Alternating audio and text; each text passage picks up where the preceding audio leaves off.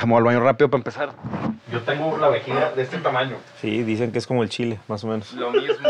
Pero sí. Pero fue la emoción, fue la emoción. Pero, pero ve cómo le escurre así de los dos lados, no le salpicó para todos lados. Ahí está. Puedes decir lo que quieras. Pero no chingues, dame vino que no sepa echado a perder. Tequil- tequilazo sabor durazno como el ribotril en gotas. Oye, pero es THC, güey. Las Tiene gotitas mezcalina. no, es CBD, güey. Mm, Dejan aprieto los huevos. Poncho Sánchez. Miller, yo sí me puedo echar un tequilazo. Ah, chingada, güey. Nunca el vino lo va a sacar. el ano. grabando, pero bueno. We all are acid heads. Nueva York, Nueva York, en New York, en Nueva York, en New York, en Nueva York. Upstate New York, en Nueva York, en New York, en Nueva York, en Nueva York, en Nueva York. Hoy es el episodio número 49 de The Right Wine, un episodio muy especial. Miller, dale play. Si les gustó la introducción que les di, Impresionante. Pongan música ya, putos, órale.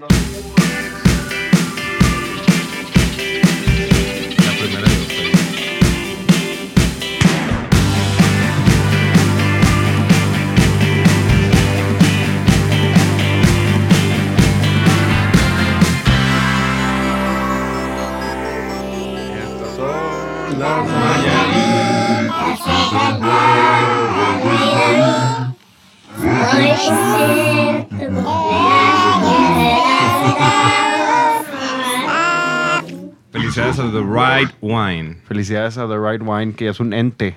Feliz aniversario. Feliz a- un año de show. Hoy es martes 3 de febrero. No, marzo, puta madre. Ya un año y sigo, siempre me equivoco. Con los números. Pero feliz año a The Right Wine y a todos los que están aquí. Miller en los controles, Andrés en el micrófono número 4, Humberto en el micrófono número 3, Mauricio en el micrófono número 2. Están los de invitados los dos hijos de Humberto, Dani y Marcelo. Bienvenidos, jóvenes, todos. Bienvenidos al episodio número 49. Nos pasamos una semana, por culpa de Mauricio, no llegamos al 50 en el año. Lo hubiéramos cerrado Sí. número perfecto. Pues creo que fue tu culpa, güey. Fue las costillas, ¿no? Fueron las No, costillas de Mauricio. Las No. costillas de Mauricio. Sí, fueron las costillas de Mauricio. No, porque yo regresé y todavía era, vamos a grabar. O sea, fueron dos semanas que no tuvimos episodio. Fue tu diarrea, digo. Mm, digamos. Sí, es verdad. Tú estabas indispuesto. Entre las costillas de uno y el pie del otro. Mejor no vamos a hablar de eso. Vamos a hablar de algo importante. El show lo empezamos hace un año exactamente, este 3 de, 3 de marzo del 2019, pensando que iba a ser un, bueno, intentando que fuera una plataforma para que la gente escuchara un poquito de vinos, cosa que no había en, en el mercado, en iTunes, en Spotify y en las plataformas donde la gente escucha podcasts. De México. ¿no? De México, sí, porque obviamente en Estados Unidos había mucho.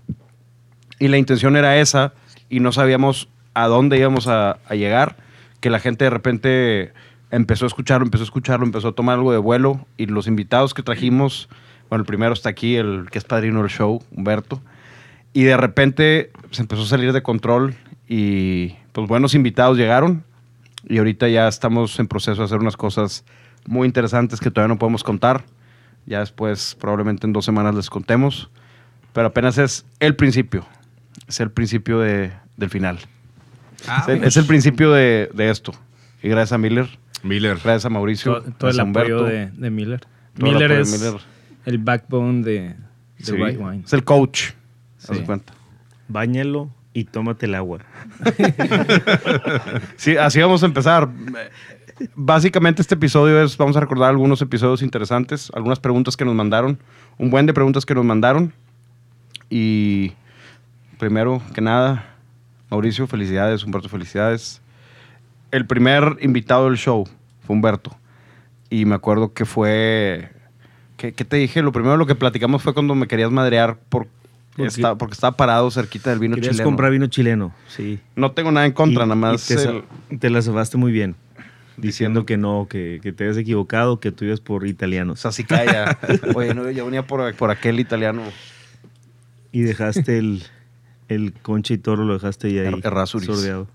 Era una Rasuris gran reserva. No, obviamente no. Pues, Muy ¿qué les bien. parece si nos metemos directamente a las preguntas? Muy Y luego- nomás, yo, yo nomás les quisiera decir algo antes. Primero que, que aunque suena cliché, pero esta es una muestra de, que, de lo rápido que se nos pasa el tiempo, ¿verdad? Ay, güey, ni Digo, me digas. Justamente hoy está saliendo, hoy te salió, ¿no? En Facebook como los reminders de cuando También conocí a Mauricio hoy hace cuatro años. Sí, que haces amistad con alguien y ya este sale como el, Aniversario. el slide de fotos. Ah. Y fue. Entonces, tu presentación, tu, pre- tu presentación semi improvisada de Don Periñón fue hoy hace cuatro años. Eh, no, que llegaste en chinga sudado a hacer tu presentación Creo, en creo que sí PowerPoint. deberías de contar esa historia porque se amerita. Yo así lo conocía y a mí me dijeron, no, va a estar, va a estar el brand ambassador de, de Don Periñón. Y yo dije, no mames, ese güey, lo va a conocer. Yo me esperaba, pues. Gente alguien- fina. Sí, alguien. No, a un barbón con pelo largo y que llegara 15 minutos antes ahí en chinga a hacer su presentación en PowerPoint. y ya, pero. Y, con una, y se, había perdido después. una botella de Enotec. Entonces no llegó y pues ni modo. Fue culpa de la empresa que la trajo. A la que se las mandaron. Oye, y de- aparte de- del, tema este del- de, lo, rápido que se pasa la vida, la otra es cuántas cosas pasan en un año, ¿no? O sea, imagínate, un año se dice súper fácil, pero todo lo que han trabajado este, en estos, ¿qué? 49 capítulos, todo lo que han hecho, todas las horas de grabación, todo el, estudio que le han metido, el cariño que le han metido, la edición sobre todo, jamás, jamás, este, yo creo que nunca se van a olvidar el día que se borró eh, la plática, fue con, fue con Pablo de Marqui, ¿no? sí, Una gran, yo estuve, yo estuve, yo estuve invitado afortunadamente a ese capítulo y hablamos Cierto. con Paulo y de repente al final ya en el, en el wrap up estamos así platicando y tomando el, el- el último trago de vino. Y, Miller voltea color papel, güey. diciendo, ay, cabrón, ¿qué Se pasó? borró. Este, Que se ha borrado. y lo difícil que fue tener a Paolo, los que escucharon el, el episodio de Paolo este, van a estar de acuerdo conmigo, que está en todo. O sea, estaba platicando y luego de repente iba y arreglaba algo en la vinícola y luego había unos visitantes, unos importadores de Europa que tenía ahí en, en- en la bodega. Y imagínate haber tenido que volver... No, Y en otro Y- y idioma. en- Sí, me acuerdo que tenía gente. Nos quita, la, nos quita la representación en México de los vinos. E iba a ser culpa de Miller por picarle algo que le, quién sabe qué le En- picó. entonces, todo lo que ha pasado en este año, qué, qué padre, este, resumí tanto trabajo, que le han metido tanto cariño. Yo creo que es súper claro. La gente que escuchamos el podcast nos damos cuenta de, de la pasión que tienen por hacer esto y lo disfrutamos y lo agradecemos eh, sobre todo. Este, y pues que, que vengan muchos, muchos años más. Vienen, vienen lo mejor. Vienen cosas buenas. Buenos proyectos. Y, em, y empezó siendo realmente puro. Pues bueno, vamos a ver de qué platicamos con cada invitado. Hasta que de repente Mauricio se convirtió en un activo fijo el show. Se pegó porque no tenía nada que hacer en las tardes. Sí, ya me di Ah, pero, cuenta. pero yo, yo creo que también en parte, de cierta manera, tanto Humberto, tú y yo tenemos la visión profesional del vino como más o menos similar, que es como hacerlo un poquito más, más relajado y por eso, no sé, o sea, podrás tener toda la información del mundo sobre vinos, pero la manera en comunicarlo, pues, no sé, yo creo que la manera la compartimos de cierta manera, pues, Humberto, tú y yo. Y yo creo que a la gente un tema tan interesante, tan complejo y tan aburrido o mamón como quieras hacerlo, tú y yo y Humberto lo aterrizamos a un nivel que yo creo que a la gente les ha gustado. Entonces, Son los comentarios que a mí me han llegado de, oye, qué bueno que es un show que no es mamón, que no es pretencioso, porque no, de hecho creo que en ningún capítulo, si acaso uno o dos, y es por mera necesidad hacer una descripción de frutas y verduras con el vino. Pero ninguno de nosotros normalmente hace ese tipo de descripciones para nuestros clientes o para la gente que está con, con nosotros. Creo que nunca nos ha tocado, sí, Mauricio, mira, creo que este vino es pera, frambuesa. la- Y, yo creo que nos gusta a los tres probar vinos de cualquier lado, entre más, no sé, si es una región o una uva que, que no conocemos, pues nos gusta probarlo, investigar, estudiar y luego platicar sobre ello. Entonces yo creo que eso está padre. No sé, como que si nos las pasáramos hablando de, de puro La Mancha, Rioja y Ribera del Duero, igual y no nos escucharían tanto. Yo creo que le, le metemos información que mucha gente pues, no sé, a mí, me han, a mí me han escrito varias veces personas de que, oye, nunca, nunca había escuchado tanto sobre el vino alemán y nunca había probado vino alemán, pero de- desde que empecé a escuchar el podcast, quiero probarlo. O sea, me puedes mandar vino. Hoy me buscaron para mandarlo a un pueblo que se llama, no sé, un pueblo de, me dijeron, es un pueblo pescador entre Puerto Valle, entre Cancún y Playa del Carmen. Pregunta a ver si llega, si no lo recojo en Cancún. Bolas. Puro vino alemán, porque pues nunca, o sea, quieren probarlo. Entonces yo creo que eso está padre y, es- y habla bien de la manera en la que logramos comunicar el vino que hace que a la gente se le antoje. Fíjate que no, no lo había pensado, pero, pero compartimos una forma de, de comunicar el vino. Y eso hasta ahorita los- me estoy dando cuenta de, de que los tres nos gusta hacer accesible el vino a todo mundo y, y podemos irnos tan técnicos como, como sea necesario. Este, pero nos gusta transmitir el vino. Sí, yo creo que el, el- el- el DNA del podcast es un poquito eso, ¿no? Es, es hacer el vino Relajado. eh, relajado, divertido, que no espante a la gente, al contrario, que, que la acerque. Y bueno, pues deberíamos, deberíamos, o bueno, ustedes, y si me invitan de repente a hacer eh, alguna episo- un episodio súper técnico, porque también podemos hablar súper técnico de los vinos. Podemos hacer Este, uno mamón. Ándale. Y hablas tú Pues- solo. no, Ah, una, una cosa, en un año ha pasado que Andrés ya tiene micrófono y no habla. Tenemos micrófono y no habla. Es que me da pena. No, no, es que son aportes muy duros, precisos. Sí, es puntuales. preciso, conciso y Necesito- macizo. Necesito, no soy tan culto como ustedes, compadre, como para poder aseverar. Es la opinión nivel usuario. Exactamente. No, lo dijiste muy bien, la neta es que sí.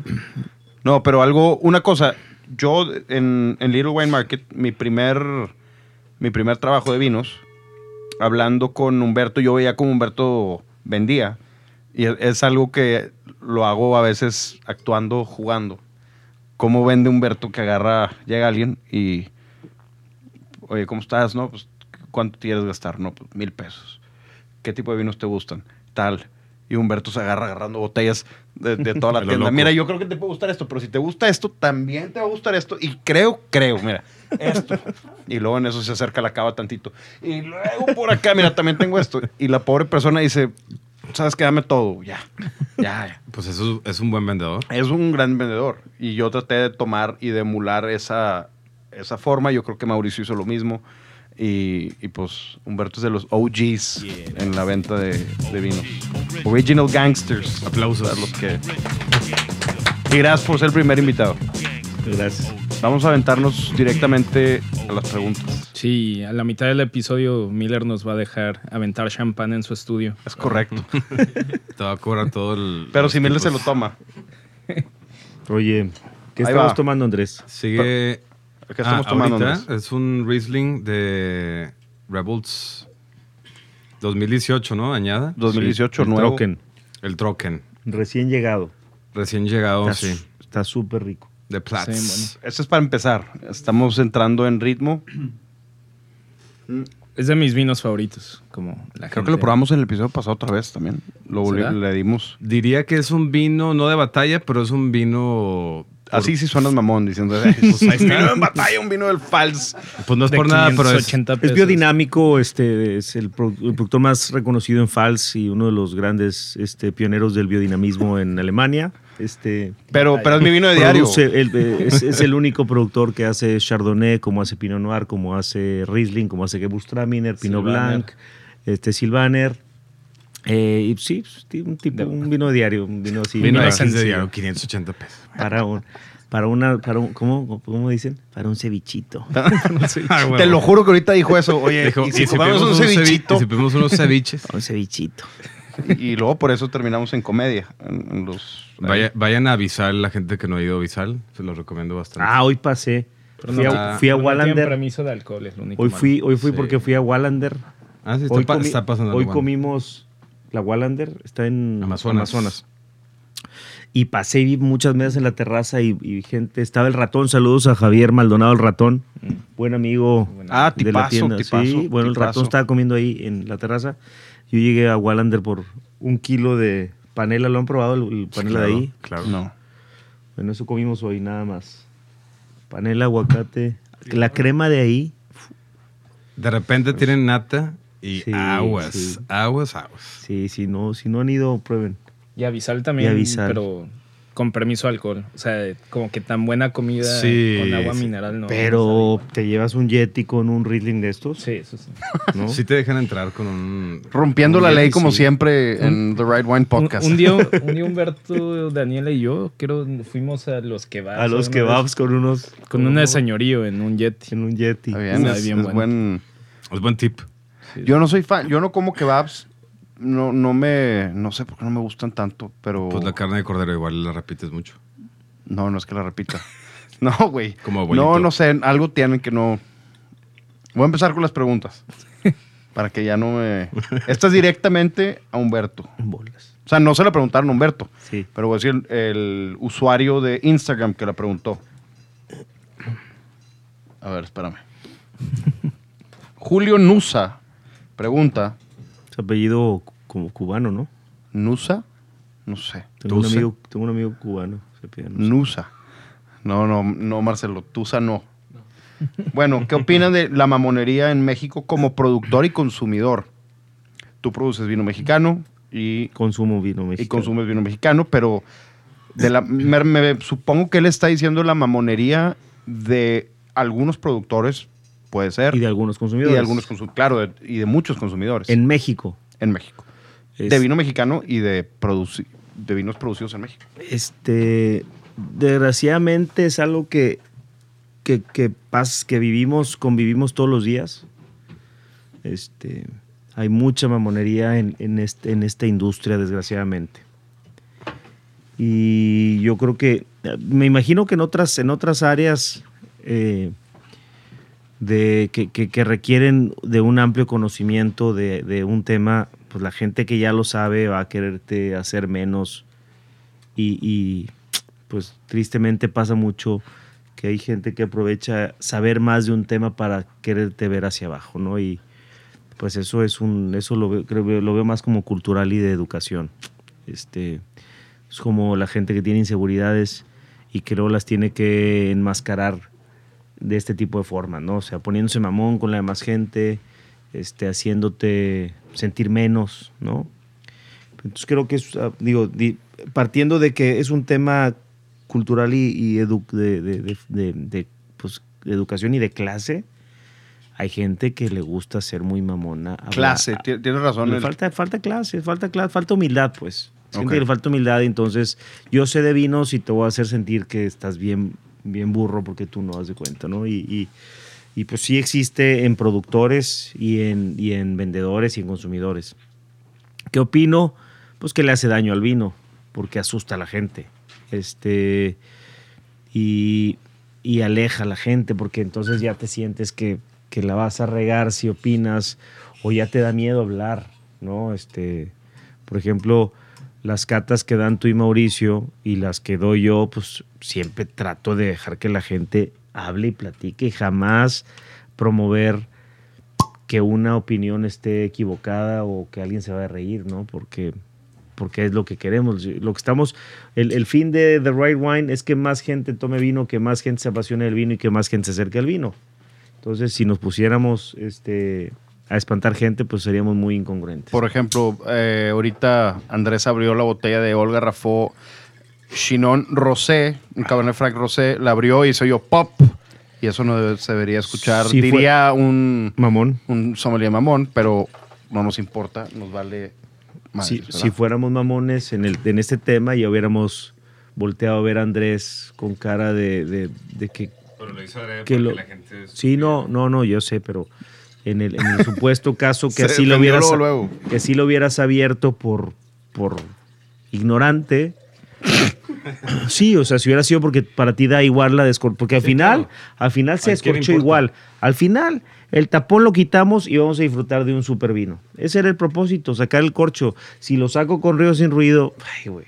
Sí, ahí el protocolo es más como cuando estás, decan- ya sabes, como el Court of Masters, de cuando estás decantando, que como la botella está inclinada, no la quieres sacar. O sea, el pop significa que hubo como cambio de, de, de, ¿cómo se llama? De presión y te puede salpicar el vino. O sea, es cosa, o sea, si lo sacas muy duro, como hace vacío, pues sí puedes salpicar un poquito de vino, pero, Mm. o sea, no estamos en Le Bernardin, en, o sea, abriendo una botella de vino, ¿no? Aquí Y a lo Miller, mejor, si se le chorrea vino en su estudio, no le importa. y a lo mejor en Le Bernardin, pues, a lo mejor ahí estás en un ambiente con- donde, donde los meseros hacen lo posible por no hacer ruido, donde tú tienes tu plática en tu mesa y no vas a estar gritando y carcajeando. Tienes un ambiente más formal, más sobrio y pues también pues hacer el menos ruido posible. Pero al final, si Andrés la destapó así que pasó nada, no se tiró el vino, lo podemos probar y disfrutar, que era lo Está delicioso. importante. Es lo más Está importante. muy, muy bueno. Y bueno, pues el mundo del vino está lleno de, de- de- de cosas que, que te hacen sentir ignorante y, y no tiene nada malo ser ignorante en un tema, al contrario, yo creo que es cuando eso es el momento Aceptarlo, bueno. ¿no? Como aceptar. Claro, decir, soy, soy ignorante en este tema y quiero aprender. Como yo creo que nos pasó a, a todos los que estamos en esta mesa, este, en, en este salón, eh, en algún momento nos sentimos ignorantes y quisimos aprender de vino y es lo que nos tiene aquí.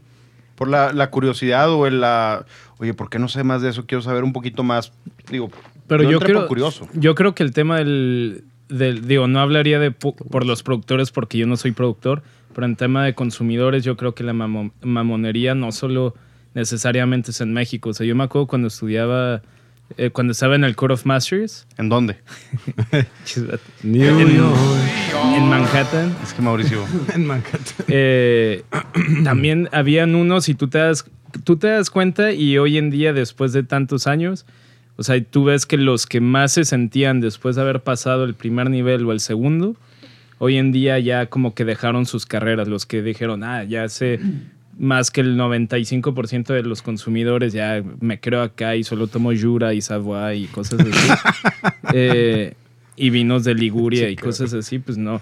O sea, o sea, esos son los que hoy en día los veo y ya no se dedican al vino o no han progresado tanto. Y en cambio la gente que cuando llegaron al segundo nivel te das cuenta que pues es una frase muy cliché entre el Court of Masters de que entre más sabes, entre más aprendes, más te das cuenta que no sabes nada. Entonces yo creo que eso... Hay una o sea, canción de YouTube también. en- no sé, güey, no escucho. The more YouTube. you see, the less you know, ¿no? City of Blinding no sé, Lights. de. No sé, yo diría que no solo los consumidores en el vino son mamones en México, sino es un tema que se presta mucho a la mamonería en todo el mundo. Estoy de acuerdo con Voy a hacer un, un paréntesis. Esa, esa pregunta la hicieron dos veces. También la hizo Gavino Martínez, que es cliente tuyo también, y nos Sí. fue a saludar al stand en el Festival Tomo Vino Mexicano. Un gran saludo a él. Y también a Julio Nusa, que hizo esa pregunta. Vamos a... Nada más para terminar, Dale. si, si un día se acercan a un stand en un evento o van a una vinícola y nos visitan, o en un evento, eh, una, en una cena con un enólogo o con un productor, si algún día se topan con un productor de vino, que ahora, si es mamón de formas, pues bueno, hay gente Por naturaleza. pero, pero mientras no eh, sea- se, se- se dirija a nosotros como consumidores de una forma despectiva o haciéndonos sentir menos porque no sabemos, porque no entendemos su vino, yo les quiero pedir que por favor, haciéndole un bien al vino, se lo digan con todo respeto. Si le sabes qué, este, qué flojera platicar contigo de tus vinos, que me haga sentir este, menos e ignorante y que me esté siendo, ¿cómo se dice?, displiciente conmigo como consumidor. La palabra en inglés es patronizing, pero en, eh, traducida en español es como Prepotente. no, viéndote de arriba medio- para abajo, como está bueno, hombre, sí, tú. Dándote ándale. por tu lado, así como Sí. sí, está bueno. Este En es el mi chardonnay, ten tantito y Pues sí, a ver si le entiendes. No, y luego que le dices, le preguntas, no sé, me, me ha pasado, este, me- lo he visto que de repente haces preguntas tú como consumidor, que a lo mejor la pregunta está equivocada. A lo mejor tú estás preguntando lo que, que- que técnicamente no ha sentido. Porque a lo mejor tú crees que la maloláctica eh, X y le preguntas, ¿y este, tiene fermentación maloláctica en barrica? Por decirte algo. Ok. Y te voltea a ver con cara de, Sí, sí. burro. O sea, cuando les pase eso, yo lo que, lo que les pediría en pro del, de- de- del vino es que le digan al productor que se está dirigiendo así de esa forma a ustedes, dile, ¿sabes qué? Qué flojera, con permiso, este, no me interesa seguir platicando contigo. Quédate tú con tu ego y con tu mamonería y con tus vinos y que te vaya bien, que tengas una buena vida. Bolas. Me va, me va, va a pasar un buen rato en que vuelva a probar tus vinos. Eso le haría bien. Porque esos, esos mensajitos de humildad le ayudan a mucha gente. Y luego está el otro lado que me ha tocado también ver en visitas a bodegas que hay, no sé, de- eh, la persona ahí que cree que sabe mucho de vinos, entonces llega con un, con un estereotipo de una uva o de una región a una bodega y dice que, oye, ¿por qué tu vino de Burdeos no huele a, chi- no sé, a chipotle? Y la o sea, entonces, ¿qué, qué le haces? O sea, debería doler Sangre a pichón. debería doler a chipotle, ¿no? Por decir algo. Y pues el enólogo el- o el productor de que, pues no, o sea, la piracina se representa, o sea, se expresa de diferentes maneras dependiendo de dónde madure, bla, bla, bla. Este, no sé, igual y el cabernet chileno o mexicano de Napa que has probado huele a, a chipotle, chipotle. pero aquí no. Entonces también está el otro, el otro lado como que el consumidor llega de manera a decirle a, como a los enólogos de que, que este es un vino que viene de, no sé, de pizarra, debería de oler a tal, tal y tal. Pues no necesariamente, ¿verdad? Entonces también está el otro lado, creo yo. Tengo una, tengo una pregunta buena de un gran amigo del colegio de hace mucho que recién se acaba de meter al, al tema del vino. Les compró en Little Wine Market hace poco. Él vive en Houston. Pablo Nájera, buen amigo mío, nos mandó esta pregunta. Puso top 10, pero vamos a dejarlo en top 3 de cada quien. Top 3 vinos que cuando los probamos dijimos ya nada va a ser igual. Voy a empezar yo. El primero fue un Morgón 2005 de Jean-Claude Devine. Lo probé, ese venía de The Wine Library. Cuando, otra vez repito, cuando veía al, al buen Gary Vaynerchuk, no al dark side Gary Vaynerchuk, que ahorita es motivational speaker, ya, ya no lo sigo. Pero ese, ese Morgón a mí me, me voló la cabeza. Dije, ¿qué es esto? Y valía 25 dólares. Increíble. Se me hizo de lo, de lo mejor que he en toda mi vida. Fácil. Otro fue Chateau Roussec 2009. En Vinoteca costaba, por ahí del 2007, 2008, costaba, si no me equivoco, como 1.800 pesos, una cosa así. No era caro. A lo que ahorita cuesta. Fue, fue gran momento. También fue como un... Ok, ok, esto es algo sorprendente.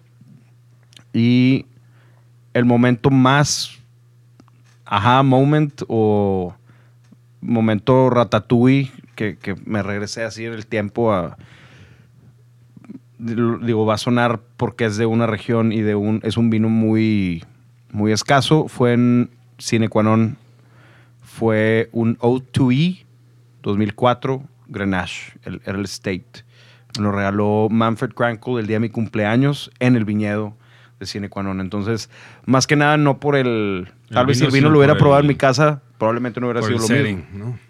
Y luego cenamos ese mismo día con ese vino. Entonces, era mi cumpleaños, me dieron el Cine Qua Non O2E, que aparte la etiqueta está increíble y tiene un poema ahí de Edgar Allan Poe.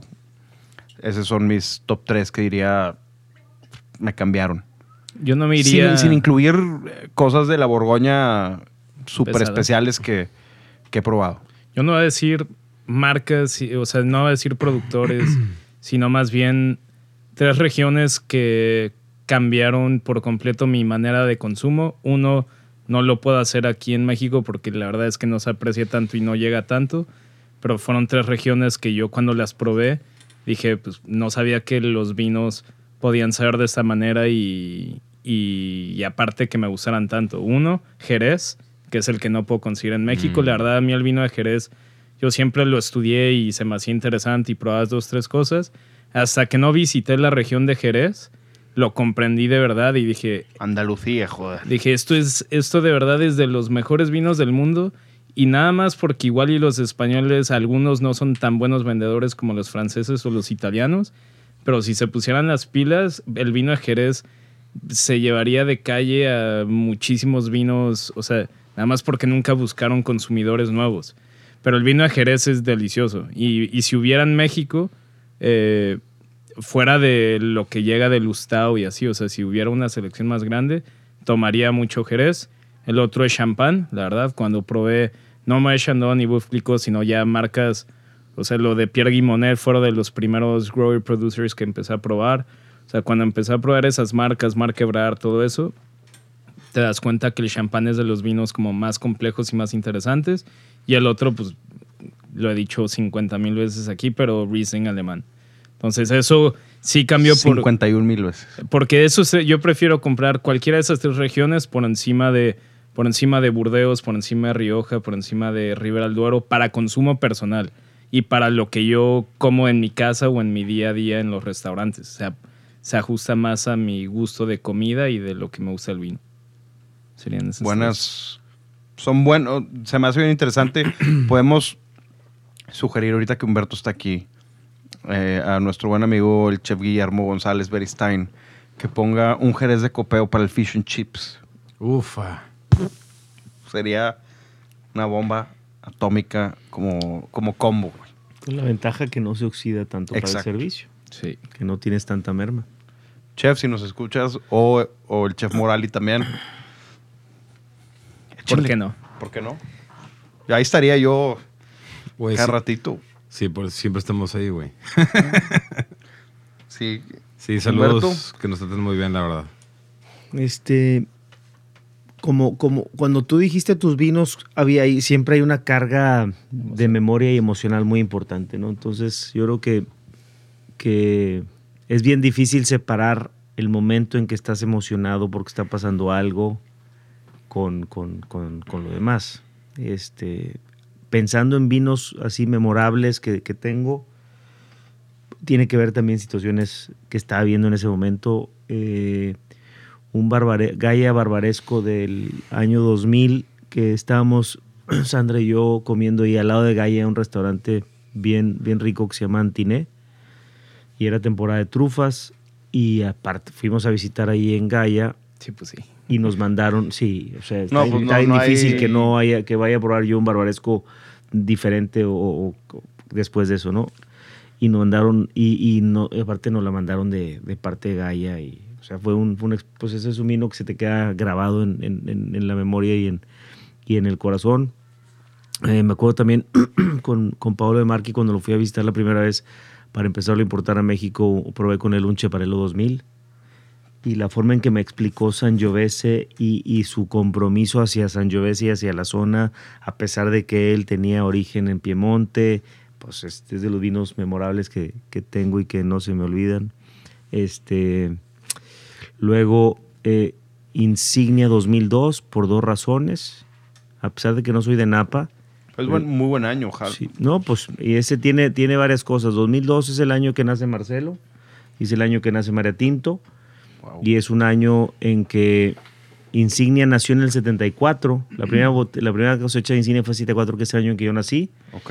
Y el año en que fue vino del año fue el 2002, que es cuando nació Marcelo. Entonces hay una serie de cosas ahí Se importantes. alinearon todos los planetas Sí. para Joseph Phelps y para ti. Y otro vino que, que- que he tomado mucho es Don Periñón 2006, que es el año en que nació Daniel.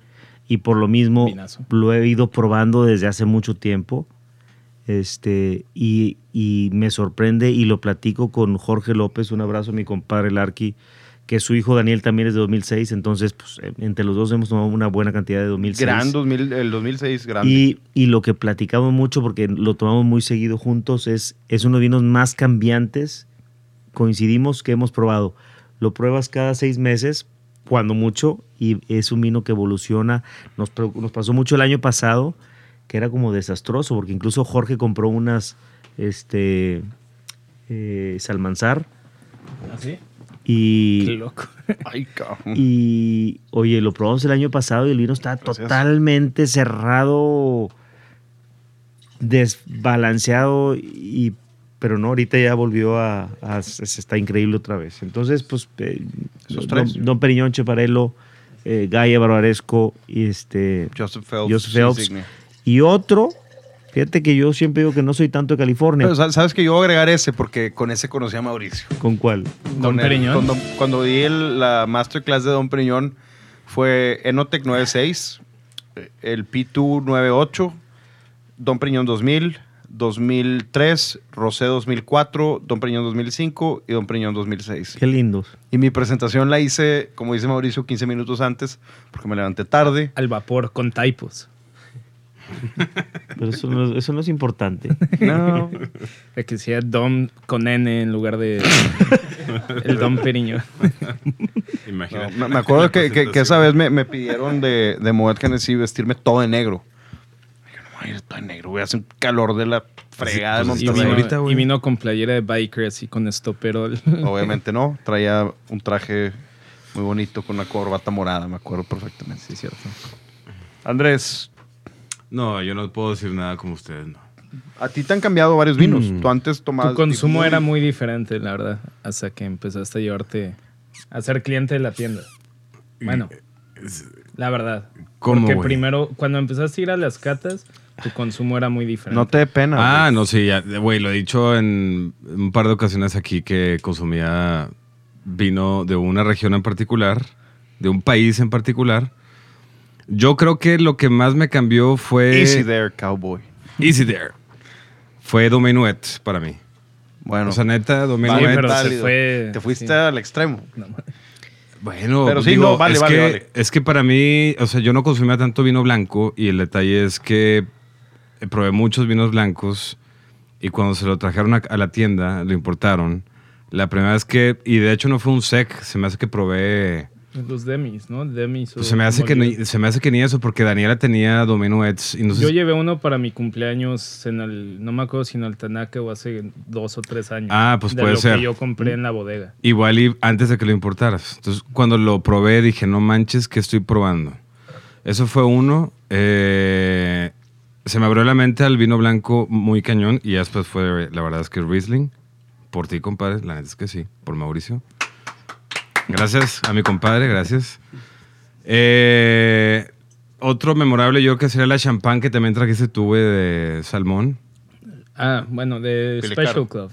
Está- No, no era Vilecar Salmón, es una es uno del grupo de Special Club que eso pues lo- hizo un- mi proyecto del máster fue fue con ellos, entonces compré unas botellas de Special Club, pero ellos tienen la particularidad de ser el único Special Club que hace puro Pinot Meunier, que ya es que la gente considera esa uva como la de la, de, relleno, sí, y él es de los defensores de decir, pues no, no, es de relleno, si la tratas bien y, y así, pues es un gran vino. Y era una 2009, esa sí fue en mi cumpleaños. La neta es que estamos en el, señor Tan- en señor Tanaka. Sí, en Me acuerdo cumpleaños. perfectamente. Sí. Y yo creo que Italia en general es un país que muy difícil de entender, pero muy diverso y está bastante interesante. Eh, Emilio Pepe del 80. Para mí fue un... Ahí, ahí yo creo que pues, aprendí... Puros a- extremos tú. Pues, güey, ah, eh, son, son vías de extremos, güey. No, está bien, está bien. Yo creo que ahí aprendí a apreciar un vino viejo, Bien. la neta. Eh, Es parte de lo más... Es gusto más adquirido. Oye, pregúntale si se acuerdan de alguno de los que han tomado. A ver, a ver si he hecho bien la tarea o no. A ver, Marcelo. Yo creo que la primera Pégate, vez, pégate ya.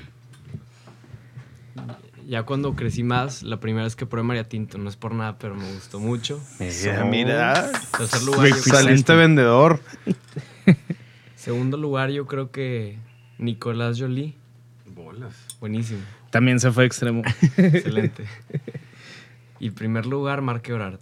Sí, Todos, Marque no hay ninguno ahí que no me guste. Estás, estás mm, muy bien, pero...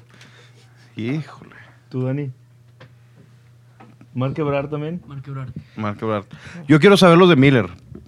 Sí, yo también Porque- quiero saber. Porque Sí, es bien importante. Miller Miller, es- yo creo que probablemente Miller tomaba vino, pero... Pero no... A ver, a ver, espérate, Miller. Este de aquí, que estamos tomando ahorita. El Olga Rosé. Cabrón. No, el de antes. No, el también, Ri- no, el también, Riesling. Pero sí, yo digo el Riesling. Ah, Miller le cambió la vida al. Riesling por completo, Sí, creo. este lo acabo de tomar ahorita. Y Gran opinión de... Y creo que a su suegra, a su suegra también. Cualquiera que no sea tinto. ¿Cómo? Pues, Le gustaron más los blancos, güey. no, me gustaban más los tintos. Sí, y ahora pues como que apreció más los blancos. Sí, pues ya tomé unos buenos. Ya. Que eso es el- lo que yo siempre he dicho. O sea, si le inviertes 500 a tinto, probablemente le inviertas 200 al blanco. Por 200 no vas a encontrar Nada, nada o sea, memorable, nada bueno. que te vuele la cabeza. Si le inviertes lo mismo a los blancos que le invertirías a los tintos, ya te topas con cosas como esto. Y va perfecto con el calor de Monterrey. Sí, pues aquí no sé cómo no se mueran comiendo su, O sea, su ribeye de, Cab. de, de dos inches con un Napa Cab a 40 grados, güey, no mames. Y ayer estuvo va a a 30 pegar. grados. En carne asada en un domingo 40 grados. Bueno, aquí en Monterrey a veces se usa la Tecate Light o la Tecate Roja o la, La Carta Tecate Blanca. Lights. La carta blanca en Caguamita. En caguamita. Una cartita está... Qué rico. A ver, de ese, Dani se acordó de un vino. A ver, Dani. Sí. Se me hace que Pégate. está a punto de... Pues mi vino número uno es el Santos Brujos Tempranillo. Ok. Muy y bueno. pues igual que mi hermano, en segundo lugar el Marquebrart. Muy bien. Hum-. Humberto sabe educar a sus hijos. Marc, Marc Ebrard, número- si yo tuviera hijos, no sé qué estarían tomando Oye, ahorita. pero fíjate que los dos mencionaron vino mexicano, ¿eh? Mencionaron tu proyecto María Tinto, que No, felicidades por el, el moscato que, que probé en la fila que tenías. Parecía que estabas, parecía que estaba Bono de YouTube firmando ahí autógrafo en el Pues Festival casi, de casi. Toma Vino Mexicano. Estaba Marcelo también. Estaba Sí. Marcel Humberto, estaba Marcelino. el, el crew de, de María Tinto. Toma vino. Y me diste a probar del, ¿qué fue? El moscato. Moscato 19. Pero es nuevo. 9. Ese, ese es nuevo. Moscato 19. Miller Yo ha creo que el- teníamos igual de fila que el único stand de comida que había afuera. para los cinco. No, hombre. Sí, y, y sí. vi, escuché y vi ahí posts que, que gente diciendo, no, tenía un chingo de gente. No, nadie tenía más gente que María Tinto, la verdad. Le dije a Humberto, oye, yo quiero esa fila. Y me dice, pues te faltan 16 años. Y yo, ¡puta madre! Es cuestión de tiempo. Es cuestión de... Y vale la pena, val- vale, la pena la espera, vale la pena eh, la friega, ponerte esa friega para, para poner, obtener, Yo para estuve- poder obtener, perdón. Yo estuve un ratito en Valero ayudando y me daba mucha, mucha risa que yo estaba solo, o sea, nadie, nadie, nadie pelaba a Valero y vaya que Valero estaba al lado de María Tinto. Entonces yo, le- yo invitaba a la gente a que vengan, o sea, es exactamente lo mismo, les va a gustar. Y me sentí vendedor número uno de El Espumoso, güey. O sea, nadie lo quería probar. güey. Pero eso es cultural. Pero no es exactamente lo mismo. Valero y María Tinto. No, no lo es, pero vaya, o sea, son lo, es Sí, sí, son, son, Son proyectos similares. con la misma tijera, pues. exactamente. Sí. Pero, pero, pues también la, digo, la manera en que yo igual y cuando tú estabas había poquita fila, pero yo me atrevería a decir, ¿Sí? yo me atrevería a decir No, que de- que Valero y María Tinto yo diría que María Tinto era el stand con más gente de todos y Valero yo creo que estaba, aba- o sea, después de María Tinto estaba en los siguientes cinco con más gente y es una marca mucho más joven que, que María Tinto. Sí, no. 15 Somos- años más joven. Muy afortunados. La verdad que muy afortunados de, de que la gente le guste el vino. Acá hay otra pregunta que hizo Oscar Ayala de Tijuana. Saludo también a Oscar Ayala. Saludo a Oscar Ayala. ¿Cuál sería el dream job de ustedes si no estuvieran en, en este tema? Porque yo creo que para nosotros es el dream job ya estar en esto. ¿Y cuál sería fuera de, del vino? Eh, yo diría, si, si Fuera hubiera... de la industria, vamos a, a- salirnos del tema de la industria. Sí, si yo, si yo hubiera sido famoso como deportista, me hubiera gustado ser uno, y de hecho hace rato estaba viendo el resumen de los X Games, eh, snowboard, pero freestyle. Güey, lo que hacen en los halfpipes y todo está enfermo. Ok. Pero Y- de chamba, esa es tu chamba ya. Sí, pues, pues 100% a eso. son, ¿Chamba son- hobby? Son, atletas, no, son Pues es atletas. chamba hobby, pero son y, el, atletas. y- y el otro de deporte, la verdad, Fórmula 1, yo creo que es lo más. Está chingón. O sea, te va. No sé, se me hace muy interesante. Y la verdad, de trabajo así regular, nos, la verdad, no sé, me cuesta más trabajo decirlo. Yo creo que me hubiera dedicado a mercadotecnia como tal, o sea, mercadotecnia tradicional. O sea, eso me gusta mucho, pero pues mercadotecnia también lo puedes aplicar al tema de vinos, entonces digamos que lo estoy combinando. Humberto. Mm, Suena pues, bien, Mercadotecnia. Mauricio y Mercadotecnia no, no los veo, pero no sé. Es bien ocurrente este cabrón. A mí me hubiera encantado. Mi sueño frustrado es ser piloto de Fórmula 1. Me acerqué a los, a los carros. Siempre he estado cerca de los carros, pero del, del 2000 al 2008 practiqué kartismo en, así, un poquito más serio. Y bueno, pues ese es mi sueño frustrado.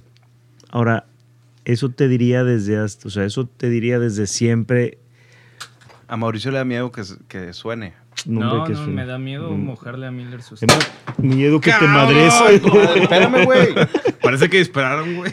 Échale aquí. Miller cayó en tu teclado, güey.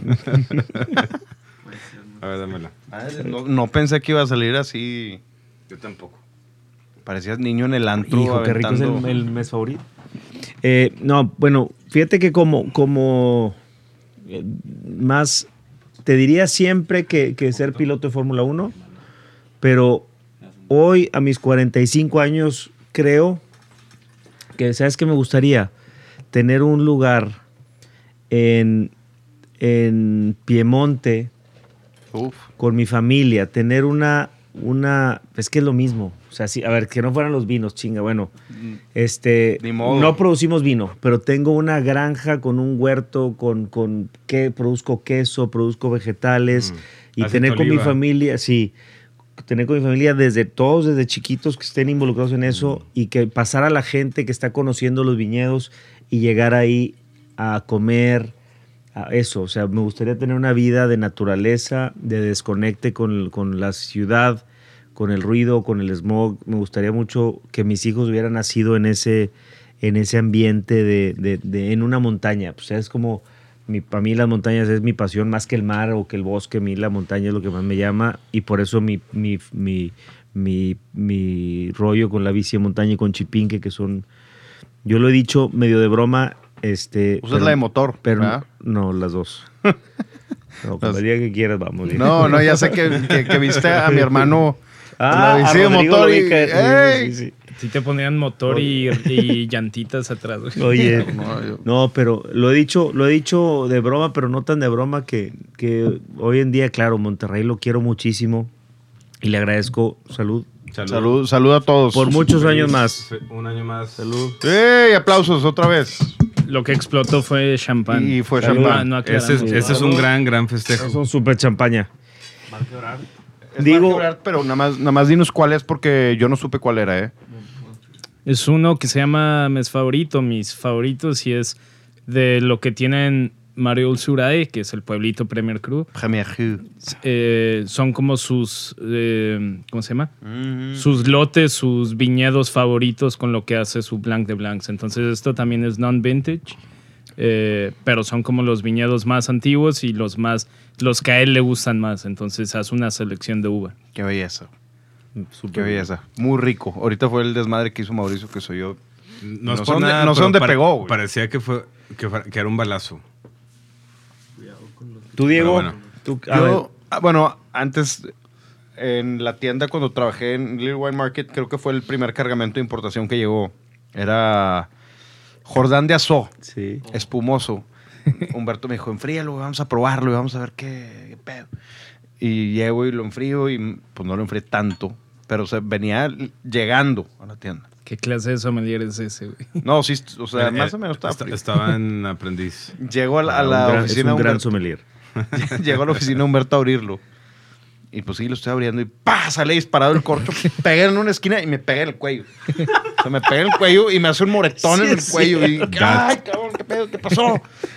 Y Humberto, ¿qué, qué te- qué traes? Y, y yo, el- el- ¡ah! Me Amigo, eso, corcho, güey. eso se llama karma, güey. Güey, salió volando para allá, pegó y me pegó acá. Y dije, madres, tantito, o- otra atmósfera más y me a la yugular. Oye, en defensa de Diego, esa cosecha era un Brut Natur que hacía un muchacho, Javier Gelbenzo, se llamaba el enólogo. Qué putazo. Qué buena bodega, una bodega que estaba ahí en, en, en Aragón, en Cariñena, en la denominación de origen Cariñena. Y el muchacho, el papá, España, eh, Cariñena en España.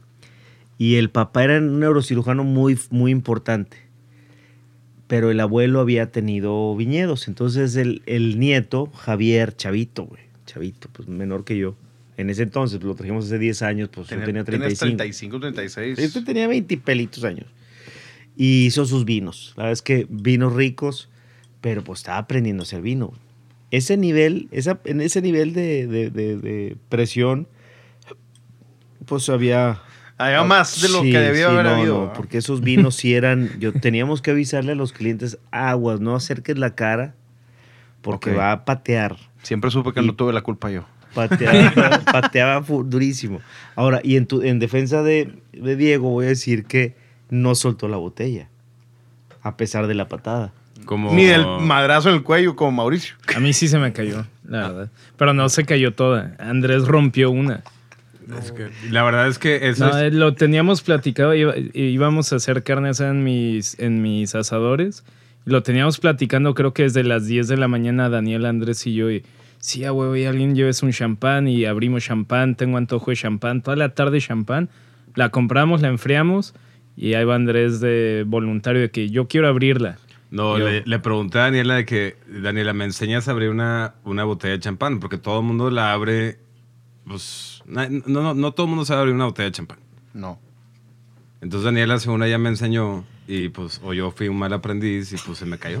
Y la rompió, güey, así destrozada. Y era la única que tenían. Sí, y todos con el antojo desde las 10 de la mañana. Yo, y no, aparte man. ya, era, ya eran las 10 de la noche, o sea, no es como que podemos conseguir Una otra. blanc de blancs de Marquebra. Hijo, güey. Me, fal- me falta mi dream, mi dream job. Es.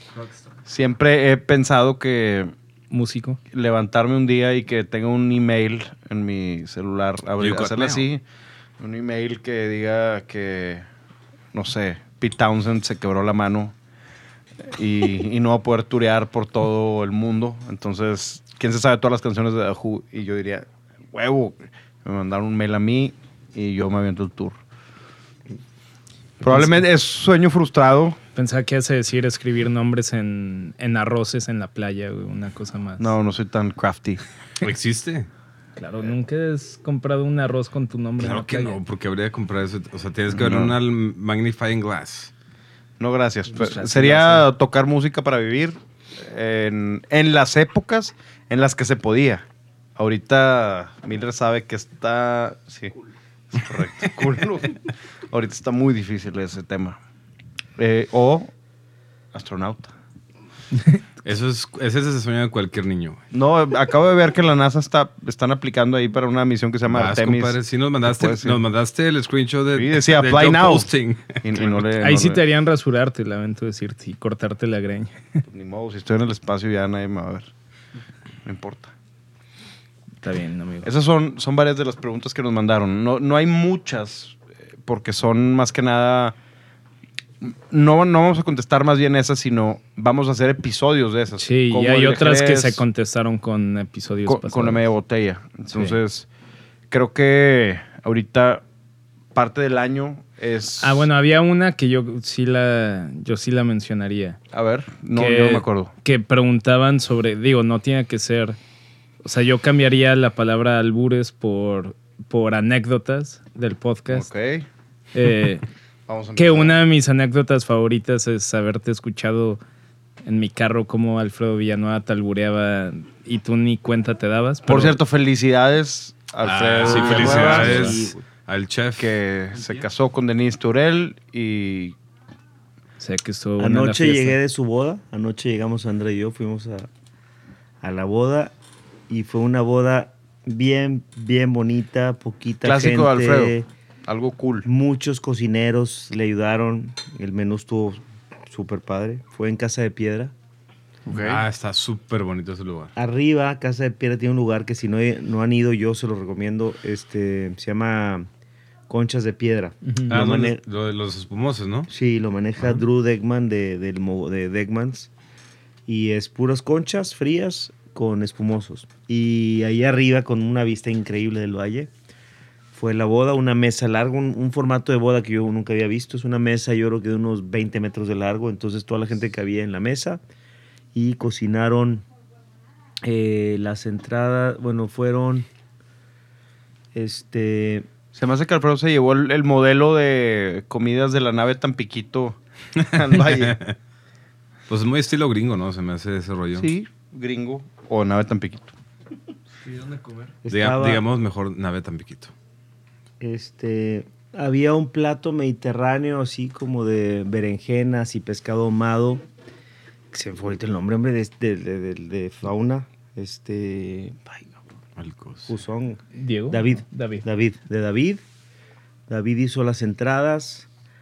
El segundo plato, si mal no recuerdo, era un borrego buenísimo de Chuy, de cara de vaca. Buenísimo. Sí, sí le creo. Como bueno. el stew, el estofado de Eh, borrego, ¿o qué? Más o menos, con, con frijol. Qué rico. Este. Ya se le antojó a La Miller. cara de Miller de, uta, con este champán, no. Pues no es por nada, pero sí. Luego estaba un borre, eh, un lechón que hizo, ahorita me acuerdo, y Megamente, Roberto Alcocer hizo tortas, hizo unas tortas de No chilaquil. manches, Un- un- un abrazo al, al chef. Ah, sí. Este, espérame, Buen tengo que amigo. acordar, espérame, ¿quién hizo. ¿quién hizo el lechón? Este, ¿Y las tortas de chilaquil fueron para el after o...? o sí, sí, sí, sí. No más, qué buena idea, un. DJ, un DJ muy bueno que había ahí, este, con dos bocinitas así, muy, pero sí es un ambiente, güey. Algo que sé es que Alfredo no le va a fallar a la música. Súper Tiene, tiene ambiente, buen taste sí. musical. Este, una boda muy bonita. La verdad es que. Pues yo creo que la historia de amor de Alfredo y Denise es muy bonita. Y la boda fue así tal cual. Mira, aquí tengo el menú. Ya cuando venga, Aquí está. cuando venga Alfredo David. Castro Juzón fue un ceviche de jurel. Cay- ah, callo de hacha en mantequilla que está impresionante, güey. Quipe, quipe crudo de panza de jurel y berenjena asada. Luego, ah, pues Diego Hernández, ahí está, Ah. Dieguito. eh, corazón de tierra, lechón y vegetales de Diego. Maestro. Y borrego en salsa con arroz y frijoles de Chuy. El pastel de miel azar era de Maribel Aldaco, de Teulan Thomas. Y la torta de chilaquiles de Megamente Alcocer. Está con madre mega. Este, qué rico suena todo y, No, aparte pues, puro chingón. crack de cocinero, güey. Pues sí. No, y, Y, todos ahí entrándole. Imagínate, aparte, aparte sentados estaban Alberto Sentíes, Guillermo González, Benito Molina. O sea, había La creme de la cocineros, creme. Puro que no tiene llenadera. cocineros pesados, este, sentados y, y estos chavos, no, su- súper boda, güey, súper boda. Sí. Qué chingón. Entonces, la, la anécdota, obviamente, Mauricio. La de tu ex La primo. anécdota del, de- Del de exprimo. exprimo, sí. Y del queso que llevaste. ¿Cuándo? ¿Con qué ibas a marear un queso? No, Plas, ya no va a caer. ya he aprendido a la mala. He aprendido a ya no caer en albures. ¿Quién me trató de alburear la vez pasada? Se me hace que tú. Seguramente fue Mauricio. Alguien me trató de alburear y ya, ya me puedo defender. Puedes La, de- la otra anécdota que yo diría que me gustó mucho fue de las entrevistas que hemos hecho con gente bastante pesada desde, no sé, Juan Díaz del Corral hasta los Master Sums.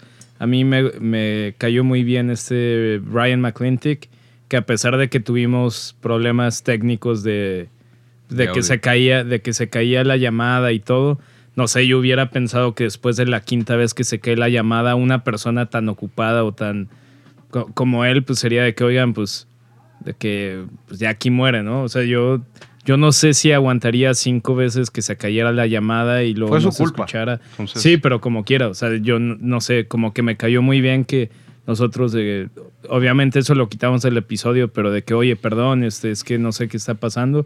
Yo le decía nada más como, no worries, man, de que tú dale.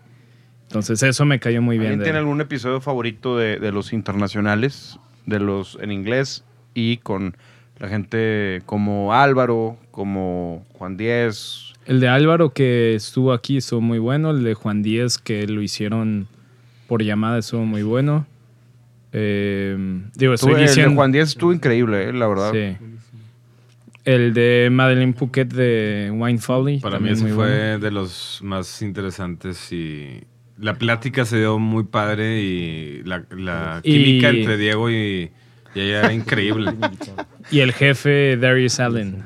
Ah, obviamente Darius Allen se busca, no lo encontramos por ningún lado. Si alguien sabe dónde Ay, no está, que manda un mensaje. No. Pero la, plática con Madeleine Phuket estuvo Cuarentena. muy padre, estuvo muy Ah, claro. divertida. Nos dimos cuenta que pasamos un examen el mismo, el mismo año, al mismo tiempo, al mismo lugar, De que era meant to be, pero el universo no quiso. pero no quiso el universo. Chinga. Yo Pe- creo- fíjate que yo, yo creo que ah, ahorita hablando de, de los episodios internacionales y todo, me estoy acordando de una cosa. Cuando empezó Diego y me dijo, oye Humberto, este, te quiero platicar una idea que tengo, a ver qué opinas, sé que quiero hacer un podcast y tal. lo- obviamente le dije, dale, super idea, échale lo que necesites, cuentas conmigo, ya sabes. Y yo dos veces le dije, yo te recomiendo que hagas un temario con para que no te pierdas, güey. Y digo, sí, sí, sí, a huevo. Y obviamente, obviamente nunca hice temario. Y ahorita, viendo un año para atrás, es como si hubieras hecho un temario. O sea, realmente lo que lograron, hay una diversidad de temas, de invitados. O sea, fíjate que sin querer hubo una planeación perfecta de los episodios. Había, hay un, digo, tenemos una junta semanal, ya como todos saben, para planear el episodio, pero nunca hice un ¿no? calendario. Pero mira cómo salió. Daniel, Daniel se echa los episodios, las media botellas últimamente cuando lo llevo a la escuela en las mañanas. Qué chingón. Y bueno, ¿se acuerda del de. ¿Cuál, de cuál te acuerdas? Romané Del El de secuestro, de Romané Conti. Ese libro que está muy bueno, Shadows in the Vineyard. Y este Marcelo lo escucha, pues ese anda en el carro todo el día y, y- y los, lo escucha, pero, pero salió un temario sin, sin que lo hayas preparado. Pues sal- ahí va saliendo y, y son cosas que nos gusta hablar a nosotros también, porque creemos que no estamos tratando de educar, no, no es el fin, más bien es entretener, pero si alguien se puede llevar algo de los temas de los cuales tocamos, salud. No, que me sirvas. Ah, que ah, ¿me vas a quitar. Sí, te serví de más. Hijo, lo que está pasando aquí, ojalá lo expliques, Mauricio. Esto es de- acaba de pasar. Le- Tiene, tiene muchos. Estamos en confianza. Queda, queda aclarar que él estaba sirviendo el vino, entonces él no supo dividirlo correctamente. Sí, no, entonces no fue, mi culpa no fue. No debió de haberle robado vino a Diego, pero... Correcto. Hay pero- temas de servicio. Yo no soy sommelier. Hay temas de servicio, de generosidad, de Camaradería. de Sí. camaradería, Sobre todo eso. de confianza, sobre todo por, por los virus y las bacterias. Eso es verdad. Este, Con este Como tema. aquel meme. ¿Cuál? No, no, este- no, eso es cochino aquí, no. De que no puedes usar, de que te tienes que rasurar o qué. No, yo, yo voy a. No, no, güey. Yo estoy bien así. No, lo, lo- que dice Humberto de los temas, pues sí, los temas van saliendo y conforme van pasando cosas, lo que nunca nos ha gustado hacer es grabar cinco episodios y ya después ahí los vamos sacando porque no, no estás al corriente con lo que va pasando en En la vida mundo. real, realmente. Si acaso es, grabamos un miércoles, sacamos el episodio el jueves o mañana, que mañana es miércoles, 4, que fue el día que salió el primer episodio. Me dio Sentimiento. me dio sentimiento, no, me dio tos. O, o Hipo. quise, no, leve hipo. A ver, vamos a seguir con, con te este. entró un episodio al ojo. Tenemos. Uh, bueno, otro de mis episodios favoritos fue el de Mike, Mike Luchía, Ah, sí. que gran amigo y gran consultor. Es un genio el güey. Te ventiló varias historias buenas. Sí, entonces. ventilo. Es, Es su parte forma, de- es, es es parte. de los ital- italoamericanos, el ventilar historias de la Sí. mafia. Déjame aprovechar nada más algo que te quiero decir, Diego, con, con mucha admiración. Es que Mike ventiló historias, Alfredo ventiló historias, Mauricio ventiló historias, este, probablemente yo también. Y, y la humildad que tienes para no para recibirlo y reírte de ti mismo, eso Sí, es algo güey. que es algo que yo creo que todos los que escuchan el podcast, si algo les debería de dejar y, y no lo hacen en- actualmente es eso, que aprendan a no tomarse las cosas personales y a reírse de sí mismos. Eso que tú haces es, es apl- aplaudible. For that. Gracias. Por Diego Gracias, de la P. gracias. Diego de la P. Y- Porque no- aparte tienes, tienes aquí uno que te tira... Ah, no, me tira a diario. Y Deja tienes, tú. y tienes, y tienes tela para tirar, o sea, no. Pero, pero si yo ventilara a Mauricio, hijo, otra cosa sería, ¿verdad? Y eso que no hemos dicho nada de en las mañanas que vas al box, güey. ¿Qué? Pues obviamente que, que le gusta a todas las que están ahí. güey. Es otro pedo. No, pero yo, I'll drink to that, Diego. Felicidades. Gracias, igualmente. Te queremos, compadrito. Yo los quiero también. Tal y como eres. Esta pregunta es del chef Emanuele Olivero, el gran Emanuele Olivero. Y ahí va. Y, creo que todos podemos contestar esta pregunta porque es. eh, cada quien tiene su, su manera de pensar. ¿A qué regiones upcoming les apostaríamos nosotros como regiones en un tema de vinos diciendo esta va a ser la siguiente gran región? Esa es la pregunta del chef Emanuel. Olivero, que por cierto, él traduce, o no sé cómo se diga, de Spotify, la playlist la pone en Apple, para que la gente que no usa Spotify lo escuche en Apple. Y la mantiene al día. Cada que le muevo, le mueve. Entonces, desde el primer día nos escucha por, porque es gran amigo Humberto y ahora es, es gran amigo. Tenemos que ir a cabo a grabar algo con Sí, él. sí, Estaría increíble ahí en, en su restaurante. Pero bueno, esta pregunta se me hace bien interesante. ¿Te parece que, digamos, una, una, una, o sea, que vayamos así? Con una región. Vamos, vamos a parar, vamos a ir tres cada quien. Va. Vas, Diego. Vas. Saqué de fondear el vino. Muy buen, Antes, muy buen. antes de que Andrés le quite más. Antes ya de que Andrés me diga, oye, güey, es que te serví tantito. Ya, ya está echando ojo a ver a quién le quita. Sí. Sí, no, ya vi a Andrés Entonces Diego volteando. dijo, me lo fondeo a la chingada.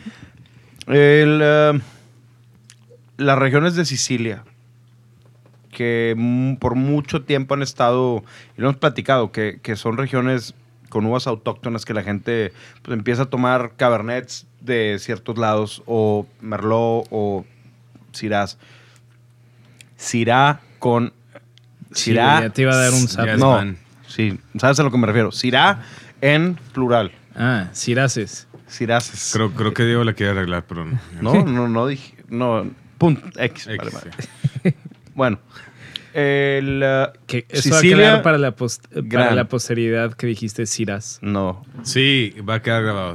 Es más, vamos a hacer un ringtone de Diego de la Peña que diga Shiraz. El de E. Bueno, perdón, güey, te interrumpimos. ¿Cuál Ok, más? No, está bien, una, Sí, ya dijo. Sicilia, Sí, ok. Sicilia. Eh, yo creo la que es- parte alta, ¿no? La parte Sí, pegada sí, al- sí. Al, al- volcán. Al volcán, exacto. Yo diría con la tendencia que la gente está tomando más vinos blancos y, y vinos sencillos, vinos ricos e interesantes, eh, Muscade en, en el Valle del Loire. La verdad. Ok. Son vinos muy económicos, ricos, aromáticos. De esos que Andrés avienta como bola curva cuando hacemos blind pero del tasting. 87. O sea, Sí. no mames. O sea, que cada, cada vez que mencionan esa, esa, esa anécdota, Porque le eso quitan no- como cinco años al porque vino eso- que llevé. güey. O eso sea, no se hace. Empezó como un vino del 2005. Regiones clásicas, uvas 87. clásicas, Muscadet del 87. Yo creo, me gustaría, y creo que tiene un gran potencial por la gastronomía, porque es un país que está medio ap- aplastado este, ahorita económicamente, pero con un potencial enorme. Eh, creo que la gastronomía y los vinos de Grecia Uf. deberían de, ojalá, Sí. Creta, Macedon- sí. Macedonia, he probado unas cosas. Y el- la gran embajada para estos lugares, pues son los estiatorios, ¿no? Como este, el típico de donde tú naciste, ¿cómo se llama? Ahí en Manhattan. Este, este- ¿cómo Manhattan? León, por el típico, Milos, sí, Milos. Milos, Milos. Digo, hay uno muy bueno, se llama Abra, Sí. Pero el que... Estrella Michelin y todo. Sí, pero el que todo mundo va se llama Milos. Milos. Y es ex- ¿qué tal comer ahí, Mauricio? Sí. O sea, Sí, tienes una barra de pescados que en teoría vuelan semanalmente de Grecia, espectacular. Va grillado con, con tzatziki, con este, vegetales al, al- al- al, este, o sea, muy sencilla la comida y es una súper embajada ahora que la gente está más consciente, más, come más sano. Y vinos de todo, blancos, tintos, Sí. potentes, ligeros, o sea, de todo. Yo creo, yo diría Grecia, me gustaría ver Grecia como una región emergente.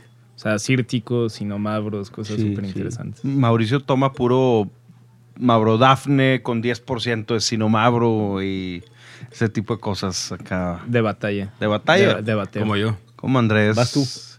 No, ya dije. ah, otra. Va- Sí, le damos vamos, a otra. una- vamos a hacer tres, tres vueltas. Vamos a aventar una, algo muy, muy nuevo mundo, pero Paso Robles de- en California. Totalmente. Que es algo que usan menos barrica, tienes un poquito de power, obviamente, en, en los vinos, entonces no tienes ese clásico Napa ni tienes el clásico Sonoma. Es algo un poquito más diferente. Mucho Syrah, mucho Grenache, cofermentado con Viognier, Roussan, Marsan, muy ródano, Paso Robles. A mí se me hace que es algo que... que San Luis Obispo igual, ese tipo de, de regiones pueden funcionar muy bien en un futuro. Yo diría que Puglia, Puglia o Campaña, o sea, que son dos regiones de vino al sur de Italia. Campaña más Taurasis y algunos vinos blancos falanginas, cosas así. Pero en Puglia hay Nerodábolas, Negroamaros, cosas muy interesantes de vinos tintos más potentes, más intensos. Que, o sea, si la gente les gusta Napa, vino mexicano, vino mediterráneo como, no sé, prioratos, cosas así, están en el estilo. No estoy diciendo que sean iguales, pero son vinos de regiones calientes y yo creo que esa zona tiene mucho potencial.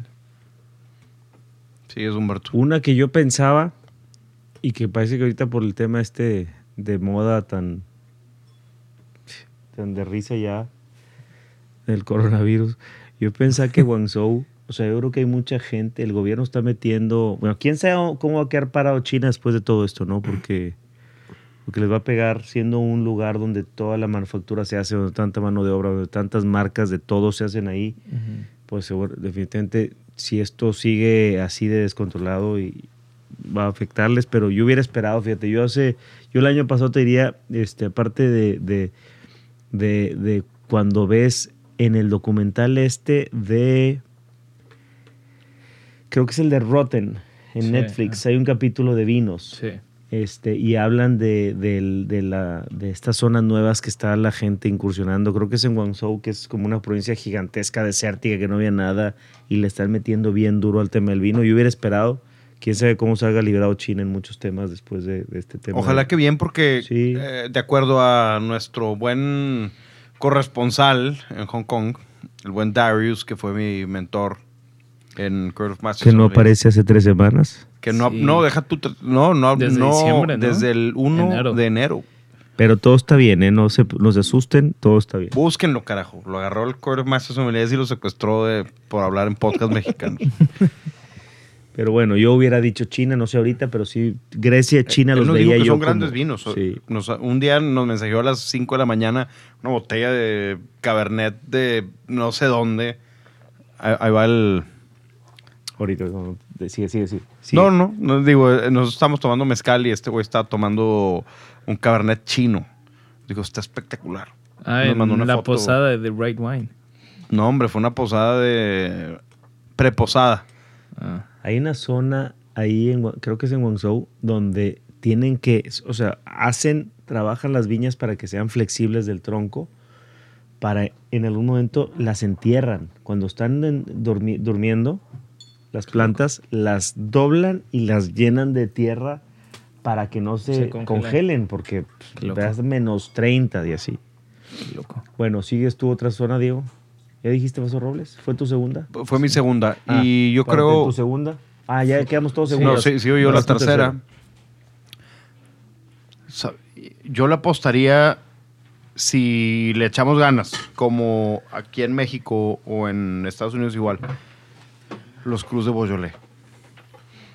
Para mí es, es un Que lugar... eso es up and coming para, Para México. para México y otros países, pero ya en Londres, Estados Unidos, ya está muy arraigado. Nueva York. yo. San Francisco, Chicago, ya te topas copeos de Boyole Cruz en cualquier Obviamente.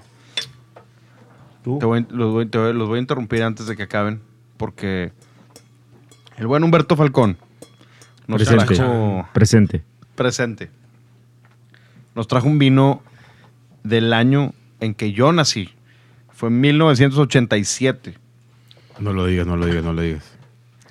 Es más, de hecho, nací el 24 de junio de 1987, el mismo día, Que el mismo año flores. que Lionel Messi.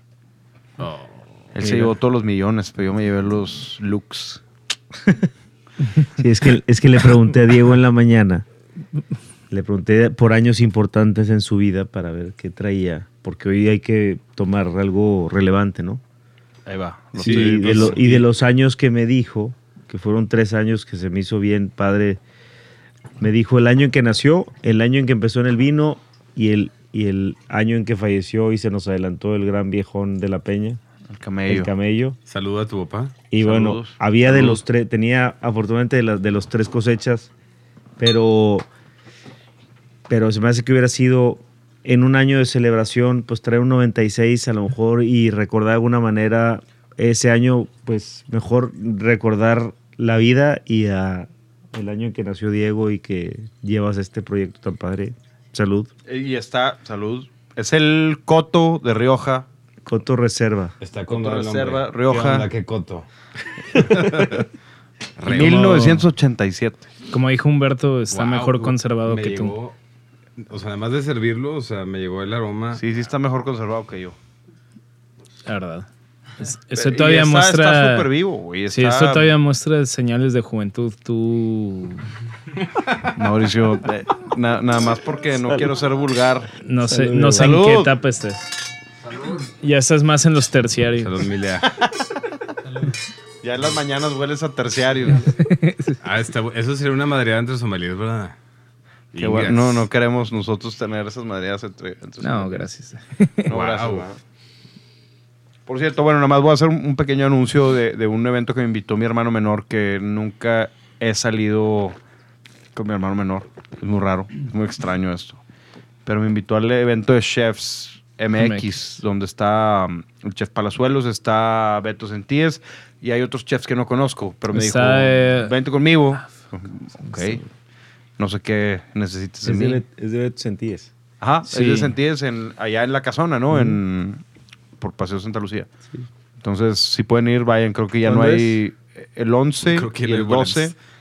no, el, el 11 ya no hay boletos, pero el 12 Pero de no, marzo lo hacen, lo cada dos, tres meses. Es un Ah, proyecto. Sí, padre es un proyecto sí. padre y creo que es cocina en vivo con micrófono y están platicándote lo que Sí, están haciendo. y al final digo, es una cena de, de- de mucha gente, el servicio así como al mismo tiempo, pero, pero yo he escuchado del pasado muy buenos buenas cosas. Ahí bien. viene Carlos Gaitán de Tsuko, de, de Chicago. Tiene una estrella El Michelin. Mexic, sí. Sí, está, está bueno. Bueno, tu última región, ¿ya dijiste Cruz de Boyolé? No, ya fueron mis tres. Ah, Les ¿tú? faltó decir Israel. ¿Tú? ¿No? No, no lo veo como No, open coming. sí, ¿Tú? no. Yo diría que. Yo, diri- yo diría que Austria o Hungría también para tintos y blancos. Muy bien. Y Austria yo creo que sí. Yo diría que para el mundo, México va a ser una de las siguientes regiones importantes. Este, ya hay hoy en día muy buenas cosas. ¿Qué tipos de vino? Porque no todos van a entrar en ese tema, creo yo. No, pues tintos del Valle de Guadalupe, este, blancos de Querétaro, Aguascalientes, Guanajuato. Este, mira, todo esto que está pasando en este país y en el mundo eh, tiene que acomodar las cosas y es hora que nos pongamos a exportar los que producimos vino aquí en México. Y estamos tan, hemos vivido por muchos años una economía creciente, donde hay ingreso, donde hay consumo, donde hay, ce- eh, ¿cómo se dice? Este, certainty, este, Incertidumbre. no, Seguridad. hay certidumbre. Sí, donde hay, certidumbre. certi- hay certidumbre. Ah, certidumbre. Sí. Hemos vivido un lugar maravilloso para trabajar, para producir, para invertir, para vender. Entonces, no sé por cuánto tiempo vaya a continuar esto. No estoy hablando nada tema político, pero, pero creo que deberíamos de empezar a prepararnos por cualquier cosa y deberíamos de empezar a voltear a los mercados extranjeros para vender nuestro vino. Y yo estoy segurísimo que nuestros vinos, empezando en Estados Unidos, van a ser, va- o sea, si lo hacemos bien, ya hoy en día hay una oferta de vinos de muy buena calidad, este, que podrían estar siendo ofrecidos en los principales restaurantes de Los Ángeles, Chicago, San Francisco, Nueva York, este, O una taquería en Dallas, Estocolmo. o una taquería en Estocolmo. La neta. La neta, saludos a mi primo Ricky. Sí, lo sí, próximamente, y no le digo en broma, ¿eh? No, claro. yo- María Tinto en... sí, no, yo la creo, neta, Copenhague, Estocolmo. yo creo que la siguiente región para el mundo, una de ellas va a ser México. En el momento que ya seriamente empecemos a exportar. Se va a sorprender mucha gente. Y ojalá que, que la gente y los... Parte de, de los... Obviamente de los productores, por el tema de, la- de las tarifas, que va a durar seis meses esto hasta que vuelvan a votar. Si lle- llega a ser así, los gringos van a tener un pequeño problema ahí con el tema de, de Europa. Entonces, es donde México puede aprovechar para, digo, los que se pongan al tiro, ¿verdad? No, si te pones buzo, el que pega primero pega doble, ¿no? Sí. por cierto. Na- Nan Paso Robles, entonces, ¿va a ser? No, nos quedamos en, en- con Pax y ¿Sí? Mike en, en, en Sonoma. Sí, porque te- tenemos otro tema. Aparte de que este vino está. Gracias, Humberto. Lo voy a medio describir. Vamos a describirlo, ándale. Ok, ok, nos vamos a poner así. ¿Se van a poner así? Sí, así de mamones. Así de mamones. Dale. Órale. Tiene a copa quieta. mm, No. ¿Cómo anda el chivo? ¿Brinca o no tienes, brinca? tienes 30 segundos para escribir este vino. Mira. No hagas eso, Andrés. ¿Quién lo hizo así? No, ah, ah, Es- es clásico. saludo- Saludos a, mi, a nuestra amiga Ale Canseco, que intentó hacer un. es un ¿Cómo se llama esto que No están fue haciendo Ale ustedes? Canseco, fue Carol. Eso es nada más, Que hacen- ojalá que- Ah, Bueno. fue Carol. No, se me hace que fueron las dos. Entonces, los, los Eh. matices. Eh, eh, aristas, matices, copa quieta. El color. Pues es eh, ladrillo totalmente. Te quedan 15 ¿Rojo segundos. 2B o rojo...? Ladrillo de arcilla. Te quedan 10 segundos. No, ¿Del yo creo bajío? que- Del bajío, del bajío. Sí, claro. ¿O más así como pero, adobe? pero en la nariz es ese sotobosque. Talabartería. ¿No? Nada de sangre pichón, es un poquito más ligero. La nota de la nota del chivo, ¿cómo la percibes? Sí, sí, sí se siente. ¿Brinca el chivo o no brinca Sí, el es chivo? de- Mm, sí, a ver, vamos con, con- vamos a hacer, vamos a escribir el vino primero. Con, con, con términos. No se ría. No, no, no, serio, serio, pues. Na- nada más, yo sí quería decir una cosa. Porque a mí sí me, me- no me molesta, pero me. Bueno, sí me caga. Cuando dicen. No me molesta, pero me caga. me, me- me. Cuando dicen a copa quieta. No importa cómo lo- si lo mueves, no lo mueves, güey. De verdad. ¿Y quién te obliga a decir copa quieta? Hay, hay muchos. La dogma, la dogma de los El, el do- el dogma, el dogma de fe en la sommeliería. Ya, ya sé que te voy a orar de cumpleaños. ¿Qué? ¿Qué? Un Tastaban. Sí, ¿por qué me ganaste, güey? Con tus mandamientos. Yo ya sé que te va a regalar a ti de cumpleaños. Eh, ¿Qué? una liga para el pelo. No. Un, Una rastri- rasuradora. un rastrillo, creo. Te va a regalar un... Como el pañal de las copas. Ah, Ah, sí. Un portacopas. Ah, antes de, de seguir con el tema, en, cuando trabajé un verano ahí en Biblomodel con, Con tu con Alfredo, mi hermano, estaba, había un vendedor que era el director de ventas eh, nacionales o internet, no sé. Muy buena onda el güey, pero llego y yo traía ya barba por primera vez porque era, estaba en prepa, más o menos, ahí medio que mi verano. Y me dice, oye, no, se te ve bien la barba. Y yo, ah, gracias. Y me dice, te voy a presentar unas gemelas. Y yo, órale, güey. Me dice, se llaman Gillette, pendejo. Y yo, "Mm". mal, mal rebane, pero me dio risa. en No, ese de hecho, sí está bueno. Ah, Sí, está bien. Está, está bueno. Digamos que es de señor de 60 y pelos de Oye, años, ¿qué te ¿no? parece si lo escribimos primero? Con Bien. todos los términos así tipo sangre pichón. Y luego con lo más coloquial que podamos. ¿Te parece? Va. Ah, Ok, ese- va. ese- ese es un buen reto. ¿Quién eh. Entre todos. Yo- a ver, yo. vamos primero a, vi- a la, a- a- a- a Fruta. la vista. A la vista. ¿Cómo? Dime, dime términos mamones a la vista. La- ladrillo con un ribete que, que el- Ajerezado. ajerezado. ¿Sí? ¿Estás de acuerdo? Sí, ¿no? estoy de acuerdo. Ok. Y, y las lágrimas, Yo también. Espérame, espérame. Sí, lágrimas como capa media. capa media. Capa sí, media. sí, estoy de acuerdo, estoy de acuerdo. ¿Qué más? Nariz. En la nariz. Yo creo que, a ver, brillo. Eh, opaco. Sí, y como- se ve como develop- brillo medio. developing. Como los ojos de una viejita. Con Alzheimer. pues es que no sé, eso es lo que me imaginé cuando dijo opaco. Sí. Ok. En nariz. la nariz, el evolucionado.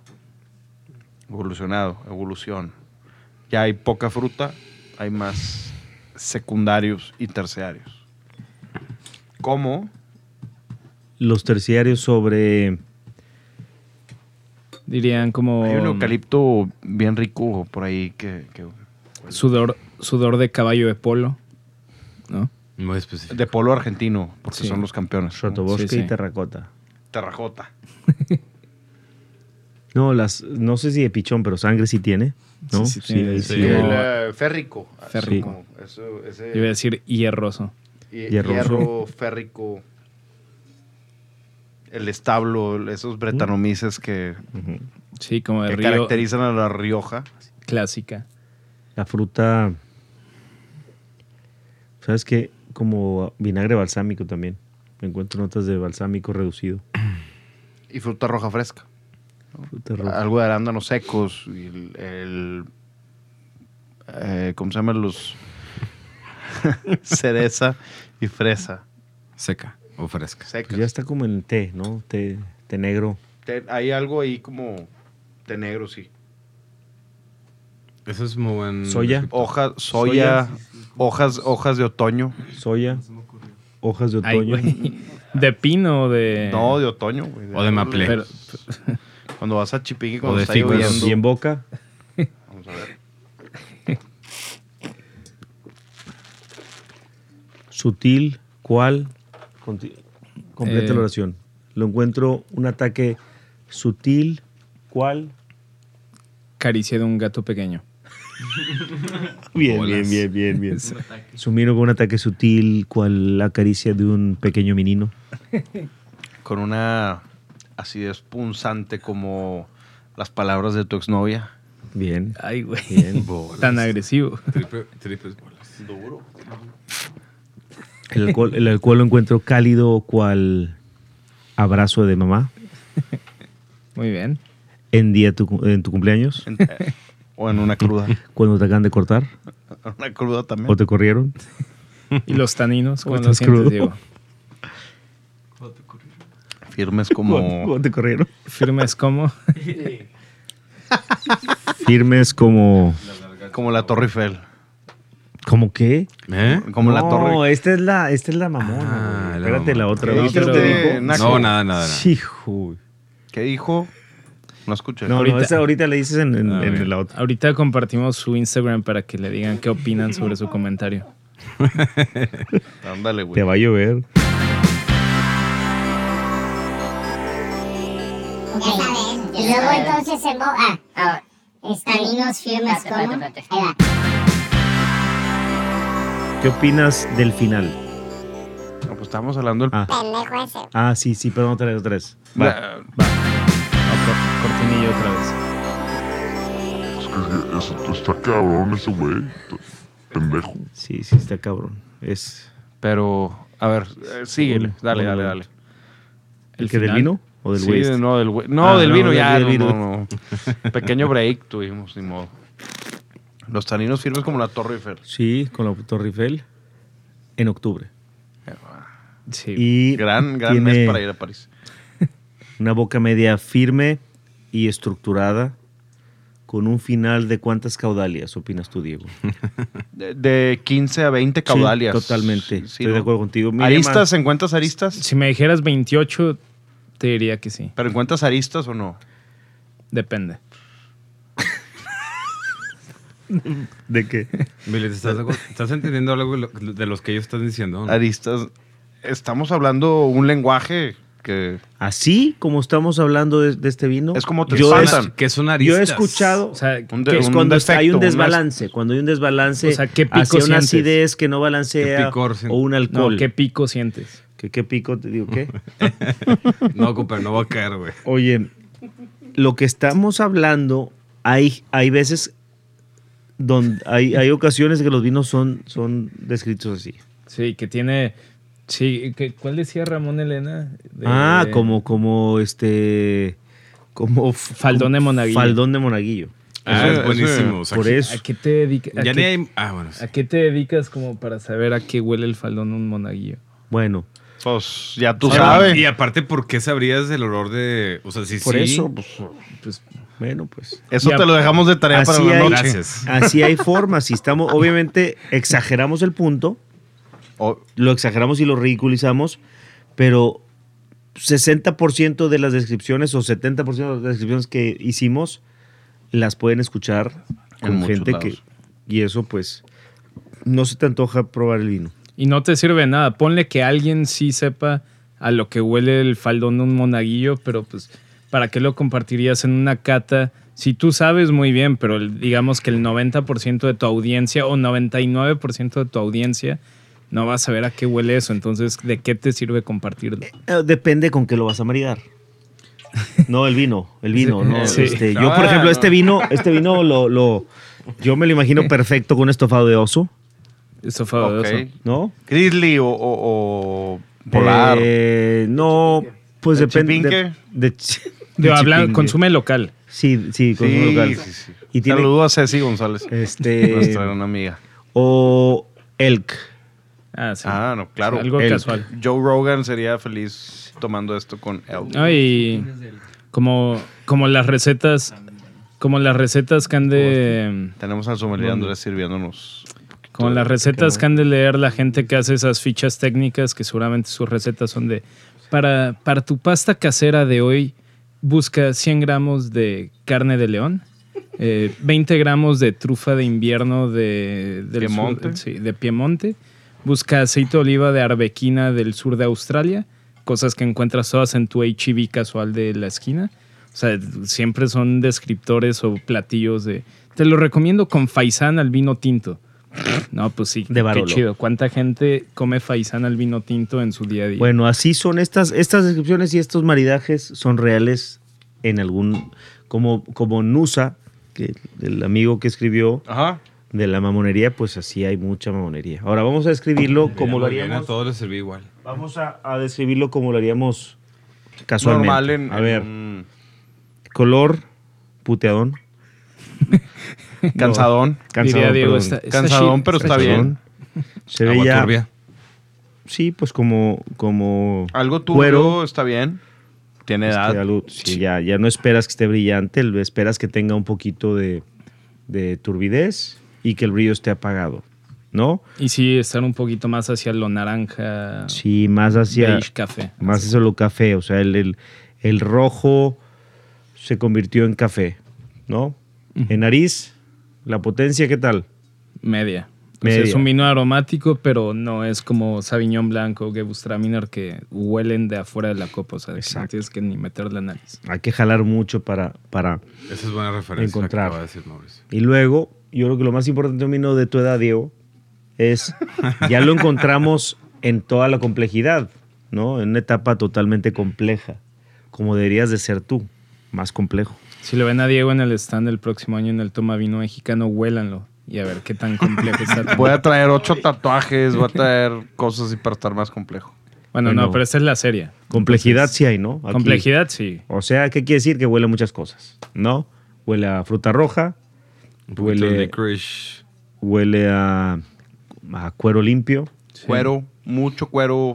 a tabaco. El, el tabaco, tabaco. El, el- el tema del- de la piel, el, el tema del establo, que pues sí es algo de Brett. Aquí, Un poquito. No sé si Digamos- Brett o evolución. Yo diría más Pues, evolución. puede que ser Brett. más puede ser evolución. un poquito los dos. Pero, sí. también especies eh, de la barrica, o sea, más anís, más pimienta negra, más en ese perfil. Hay mucho clavo, algo de tomillo. Y mucho espresso, mucho café. Para mí, el- la, la primera vez que lo olí a copa quieta. Qué bueno. eh, Aparte, el, aparte no. es este. Ese tema está aquí. Clavo y comino. Clavo, clavo y comino. yo diría tomillo Es- también. Un poquito, hasta inclusive rosas. Rosas ya echadas a perder. Marchitas. Aquí le encontraron, Marcelo y Daniel, un, un- un descriptivo aromático.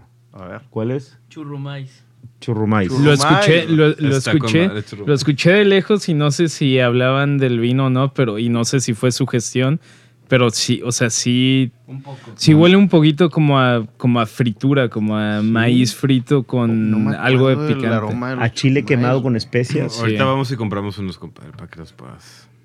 Sí, pero lo escuché así de, de- Pero en sí huele, Algo huele como chilito, ¿no? Sí, chile seco, Sí. chile, Chile quemado. Sí. Claro que tiene esto como chiles asados, estas especies que estamos hablando. Sí, Este, pero Paprika, sí. Sí, junto con el clavo.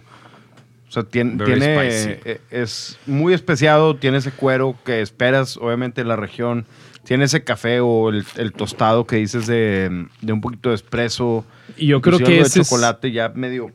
y yo creo que este es un vino que la gente que guarda vinos, ese es como el momento en el que tú sabrías debo o no guardar ese vino. A ver, probablemente esto hace 20 años también hubiera estado rico, pero hoy está, tiene fruta, tiene terciarios, tiene vegetales, flores, tiene todo, tiene un poquito de todo, entonces es un vino que todavía está vivo, pero aquí es uno de esos vinos que te los topas y dices, ok, igual y yo ya no lo guardaría más tiempo.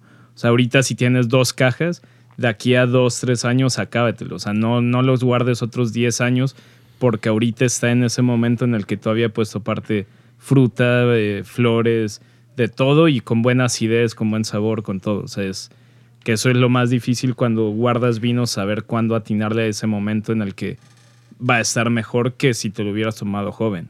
Esto podría jalar Totalmente. perfecto con.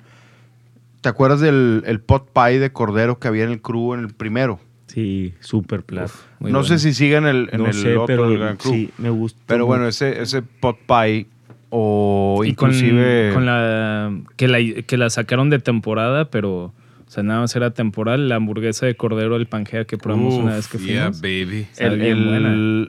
El bocatini con, También le Con queda muy ragú bien. de con lechón. ragú de lechón de, de Pangea también. Y el, bueno, no va con esto, nada más quiero decirlo, que para mí es uno de los mejores platillos de Monterrey, el panís de Pangea, el plato vegetariano de Pangea. está Mauricio, ya, ya, no eres vegetariano, ya. No, sí, sí soy.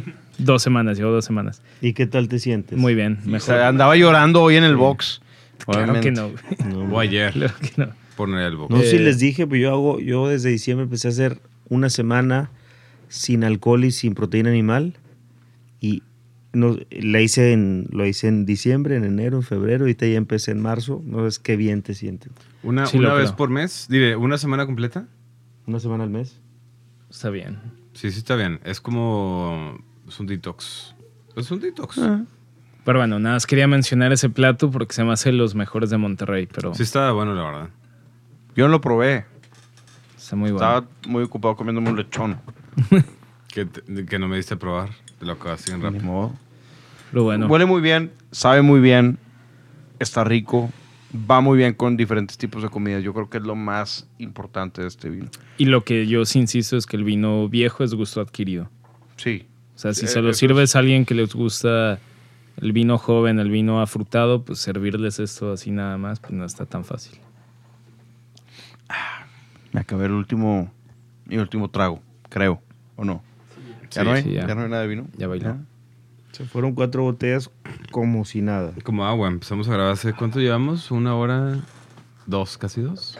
97, No. una hora Ah, no veo. 37, No veo. 37 minutos. No sabe, Andrés. Es que la gente empezó a tomar más rápido desde que Andrés empezó a robarles vino de sus copas. Por eso se acabó. That's right. Creo que han sido eh, 49 episodios bien divertidos. Yo en lo personal tengo episodios que no me gustan. Ni modo. Hay, hay episodios que a la gente no le gustaron. Eso no es ya mi problema. Hay unos que a mí en lo personal, que yo a veces... Es más, por ejemplo, te puedo decir uno. El episodio que hablamos de vino desde Portugal fue el día que me enfermé del estómago como por una semana y media. Y... No, no fue diarrea, güey. Vómito y Fue. Me constipé o no sé qué me pasó. Ah, Y no l- po- o lo sea, contrario. Sí, sí, sí, está bien. te digo. Me venía aquí y No estaba more así. no, eh, no podía estar aquí. Entonces no me gustó ese episodio porque estuve todo mal, no podía. No te salían ni las palabras. No salían las palabras ni, ni otras cosas. Eh, hay otros episodios que la verdad no me divertí por el tema o por ciertas cosas, pero es válido. Es válido que haya habido 3, 4, 5 episodios durante 49, en los cuales pues, no todo haya salido como, como debe ser o como queremos.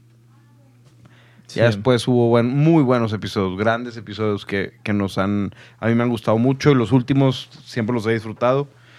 Los últimos temas los hemos disfrutado mucho basados un poquito en ciertos libros, un poquito más eh, el tema escolar, pero mandándolo a, al tema de a- hacerlo un poquito más sencillo y más fresco que solamente un, pues, un libro, ¿no?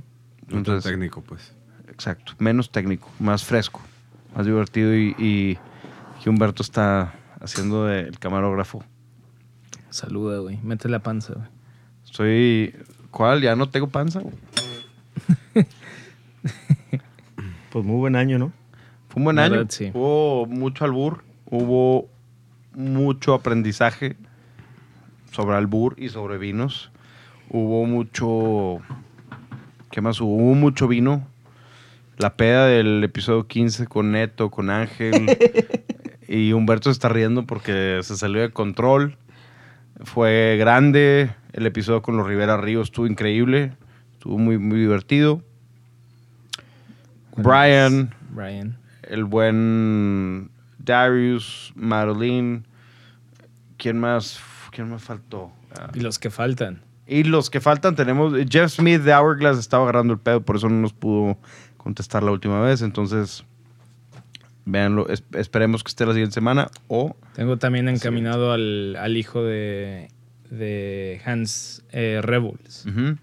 Bien. Porque pues, el papá no habla inglés, entonces pues con el hijo, que es el que está tomando toda la, La toda la dirección de la bodega. Entonces ese también va a estar interesante. De Ferran Centella y muchos más. Entonces, a ver qué, a ver qué se dé. Este Se fue el, el 49. Digamos que, pues, bueno, el 50 también vamos a celebrar. Ni modo. Así tiene que ser. así debe ser esto. Pero es. Este año fue el principio de algo que va a estar muy, muy interesante en los siguientes años. Es nomás el principio. Y pensábamos que iba a ser una pequeña. Un pequeño hobby. eh, Y no. Ya se ha convertido en un trabajo full time para ustedes, para quienes nos escuchan, para la gente que nos escucha, nos manda preguntas, nos manda quejas, nos manda de todo. Sugerencias de música también. Nada más no le preguntan a Mauricio, por favor. por, por favor. Entonces, este ha sido el episodio 49 y para mí es un placer haber estado todo este año y, Y un- vamos a seguir todo el siguiente y el siguiente y el siguiente y el siguiente hasta que Miller se le entonces. Nos el corre su corazón. Y un agradecimiento también porque es un podcast que, como las mejores cosas, yo creo que se pasan de boca en boca. O sea, no. O sea, se empezó con el push que tenemos tú y yo en redes, que no es como que tú eres Andy Benavides o alguien así. Entonces, eso significa que ha sido de boca en boca y que les ha gustado y se lo recomiendan a otra gente. Entonces, eso, eso está padre. Habla bien del proyecto. Interesante el- la, La ahí la analogía. analogía que hiciste. No lo decía por el físico, ni por el color de pelo. Lo decía por tus, por tus seguidores. Está bien, está bien. Pero, bueno, este fue el episodio 49, episodio de aniversario. Nos bebimos cuatro botellas. Habemos una, dos, tres, cuatro, cinco, No seis. tienes que justificar Somos tanto. siete personas en el estudio. Está bien, faltó vino. Ya estoy bien borracho. Yo creo que, que Andrés eh, se tomó lo que no debería haberse tomado. De nada. De nada. Gracias, gracias por el champán, compadrito. De nada. Queremos. Las redes sociales de Mauricio León son Mau León en Instagram con dos U's. Y de la tienda del Little Wine Market. De Humberto Falcón Humberto Falcón. y de Maratinto y de Vino, Valero. Vino Maretinto y Vinos Valero. Vinos Valero. Andrés es Andrés MTZT. Yes, sir. Miller Club de Fans. Está en Tu Instagram. próxima nueva cuenta favorita de memes. Es correcto. La mía es at Diego de la P. Y at The Right One Podcast. Mándenos sus preguntas, sus dudas. Mándenos todo lo que quieran saber o lo que necesiten quejarse con nosotros. Desahóguense con Diego de la Peña, por favor. Sí, tengo tiempo para todos. y obviamente la playlist, que es mi orgullo, mi pride and joy. La playlist de, de The Right Wine que estamos en Spotify y en Apple. Gracias al chef Emanuele por cambiarla a Apple también. Emanuel. Tenemos, tenemos buen, muy buena selección de pura música sin basura. 100% sin basura. Yo puse una foto ayer de una banda que me dijiste que te gusta. De los Black Pumas. Eh, la de Colors. Estaría bien padre esa, si la puedes subir al, al, al playlist. Ya está, ¿no? Ya está en Ah. playlist. Es, es buena. Tengo otra y otra. Es- están tres seguidas de Black Pumas. Que me Están en Austin en mayo 9, 10 y 11. El que pueda, vaya a ver. Es una super banda. No lo conozco. Muy bien. Buen soul, rico, padre. Pero pues este es el episodio 49. Fue el aniversario y un aplauso para todos. ¡Bravo! ¡Felicidades! ¡Venga! Gracias, Miller. Gracias, Otra Miller. vez. Otra Un vez, aplauso gracias, para Miller. Miller. Aplauso a Bravo, Miller. bravo. Y bueno, como siempre decimos, este episodio sale miércoles. No es fin de semana, pero si van a tomar, Disfruten. Disfruten, No tomen, manejen. no manejen. No le marquen a su ex. Definitivamente no. Definitivamente no, porque Mauricio ya lo ha hecho y no funciona. Es que yo sí tengo Diviértanse. Bolas. Pum. Las mías ya, ya- las mías ya están guardadas en el Ya están pasado. vencidas. Sí, ya, ya no. Diviértanse, escuchen este capítulo y los vinos que tomamos los subimos después. Nos vamos a despedir con una de las mejores canciones de todos los tiempos, Yeah, baby. que se llama Mr. Blue Sky de Electric Light Orchestra. Nos vemos el siguiente capítulo. Gracias por escucharnos todo un año y gracias por aguantarnos todo el año. Mauricio, gracias. Humberto, gracias. Miller, gracias. Andrés, gracias. Nos vemos a la siguiente. Bye. Adiós.